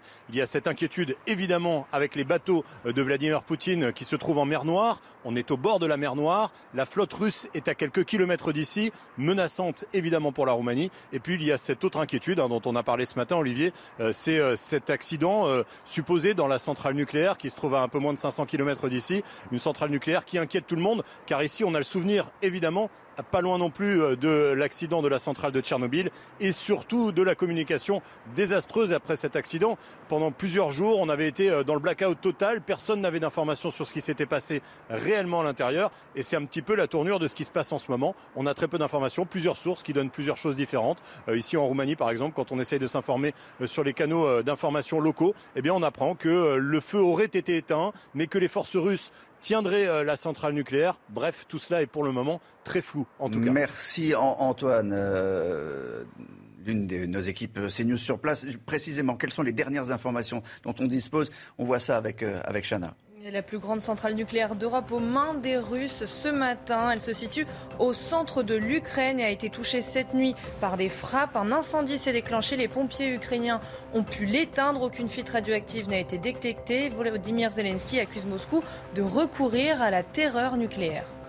Autre image, autre image de l'offensive russe à 140 km de, Kiev, c'est la, ville de Tcherny. Vous allez voir euh, une zone résidentielle, plusieurs écoles ont été, euh, ont été bombardées.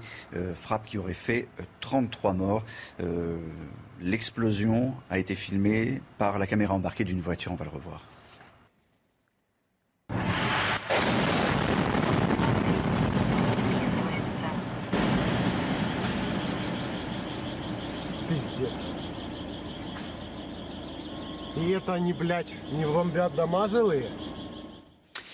Je voulais juste revenir avec vous sur euh, l'envoi euh, par la France du, Charles de Gaulle. Ça signifie quoi? Ça signifie qu'on a un appui euh, aérien à proximité de la Roumanie et de la mer Noire mhm. et que nous pouvons, via la mer Égée éventuellement, envoyer des rafales en patrouille euh, au large de la Roumanie, au large de la Crimée, euh, de manière à observer euh, les mouvements de la flotte russe, les mouvements de l'aviation russe, et puis de signaler que nous sommes là, que nous sommes présents et que nous avons un dispositif lourd et dissuasif. Pas davantage. Il ne s'agit pas d'engager quelques frappes que ce soit en Ukraine. Laurence Gaupe, on, a vu d'abord des frappes aériennes au début de, l'invasion, des frappes aériennes, des colonnes de blindés. Ensuite, l'intensification des, bombardements, on est en train de le, vivre. La suite, c'est quoi? C'est euh, la, mise en, marche aussi euh, des, bateaux euh, russes qui se trouvent autour? Là, est dans. Il ne faut pas oublier que la guerre se joue toujours à deux niveaux. C'est la dimension militaire et la dimension politique. Les deux s'intermêlent. Donc, le, par exemple, le Charles de Gaulle, etc., tout le soutien diplomatique, ça aussi joue un rôle, même si euh, c'est pas déployé forcément dans le théâtre. Donc, je pense que ce que les Russes essaient d'obtenir, c'est effectivement que les combats cessent assez vite. Donc, une défaite psychologique, une, une défaite politique de Zelensky, faire tomber le gouvernement à Kiev. Un mot de la conversation qu'a eu Emmanuel Macron euh, avec euh, Vladimir Poutine. Euh, d'abord sur, le, fond et puis sur, la forme. On est toujours étonné de la, manière dont, on, dont, Emmanuel Macron s'adresse à Vladimir Poutine. Il le tutoie, il lui dit les, choses clairement. C'est pas le, langage diplomatique habituel. Bah, c'est plutôt une bonne chose parce que la diplomatie, c'est la communication. Et je pense que c'est très dangereux de dire que euh, Poutine est devenu fou, euh, etc. Il faut vraiment, pour qu'on arrive à un terme à cette guerre, il faut comprendre quels sont les objectifs politiques et militaires pour trouver une solution qui convient à peu près à tout le monde avant qu'encore plus de personnes meurent. Euh, vous avez le sentiment que cette heure et demie de conversation a servi à quelque chose l'un et l'autre? J'espère. Non. je pense pas parce que ça me semble. Vous espérez et non. non mais attendez, le, fait que de dire non ne signifie pas que je l'espère pas. Regardez, je, cite, hein, la situation va s'aggraver car les Ukrainiens, euh, ça va trop vite. Mais soit tu te racontes des histoires, soit tu cherches un prétexte pour envahir euh, l'Ukraine. Ça, c'est les mots d'Emmanuel Macron et encore une fois Vladimir Poutine. Ce que j'ai pas lu, c'est qu'il a utilisé le, terme, il continue à utiliser le, terme de nazi. Hein. Oui, tout à fait. Mais ça, concrètement, ce terme, ce terme de nazi, euh, c'est quelque chose qui est destiné essentiellement à son opinion publique. Euh, la Russie, euh, je vous rappelle que l'Union soviétique 1941-1945, c'est 27 millions de morts. 27 millions de morts, et ce sont eux qui ont le plus subi les atrocités allemandes. pour eux, en fait, vous brandissez une menace nazie, et tout de suite toute la population euh, est, mobilisée. C'est vraiment un drame dans l'inconscient collectif russe. Et il se trouve que nous avons en Ukraine des unités comme le régiment Azov ou des partis comme Zvaboda euh, qui euh, clairement se réclament d'un passé nazi de l'Ukraine, qui ont quand même des sigles SS sur leur casque, qui ont quand même des, runes de la division Das Reich sur leur treillis. Et bien entendu, Poutine s'appuie sur ces quelques dizaines de milliers d'agités du bocal mm. euh, pour parler d'un régime nazi. Il est bien évident qu'on est dans l'exagération. Euh, et pour autant, pour en revenir à cette conversation, je trouve aussi, euh, comme le disait Madame, que le fait qu'Emmanuel Macron s'adresse à Vladimir Poutine en le tutoyant, je rappelle que ces deux chefs d'État qui ont mm. eu des, des, relations assez amicales dans le passé, on a parlé de Versailles, on a parlé du fort de Brégançon, et il est bien, il est bon qu'ils puissent avoir une conversation franche nous, en sortant précisément de la diplomatie. Nous, on doit arrêter notre conversation à présent. voilà, on a juste, on a juste euh, un, mot, le temps de dire un mot avec euh, Marc Baudry. Bon, rappeler que euh, bien le président Macron et maintenant le candidat Macron. Oui, le candidat Macron, dans un contexte où c'est vrai que les Français sont quand même très polarisés par le conflit ukrainien, mais euh, ils savent quand même qu'il y a cinq ans d'avenir du pays qui se joue dans euh, un petit peu plus d'un mois, et, mm. donc euh, il va falloir que notre président Macron descende de l'Olympe et s'occupe aussi des Français. c'est dur, mais pour l'instant il n'y a pas de, pas, de rendez-vous à la télévision, pas de, confrontation, pas de grand meeting. Hein. Non, tout, a, été tout a été annulé, tout a été effacé. Pour l'instant c'est le chef de guerre Macron tout le personnel politique attend que Macron euh, s'occupe de ce grave dossier quand même. Merci Marc Maudrier, merci Florence Gaube d'avoir été avec nous, merci Philippe Migaud d'avoir été avec nous. La suite de, de l'édition spéciale de, de CNews évidemment toute la journée. Dans un instant, on va retrouver Pascal Pro. Tout de suite, Pascal Pro dans l'heure des pros. Even when we're on a budget, we still deserve nice things. Quince is a place to scoop up stunning high-end goods for 50 to 80% less than similar brands. They have buttery soft cashmere sweaters starting at $50, luxurious Italian leather bags, and so much more. Plus, Quince only works with factories that use safe, ethical, and responsible manufacturing. Get the high-end goods you'll love without the high price tag with Quince. Go to quince.com/style for free shipping and 365-day returns.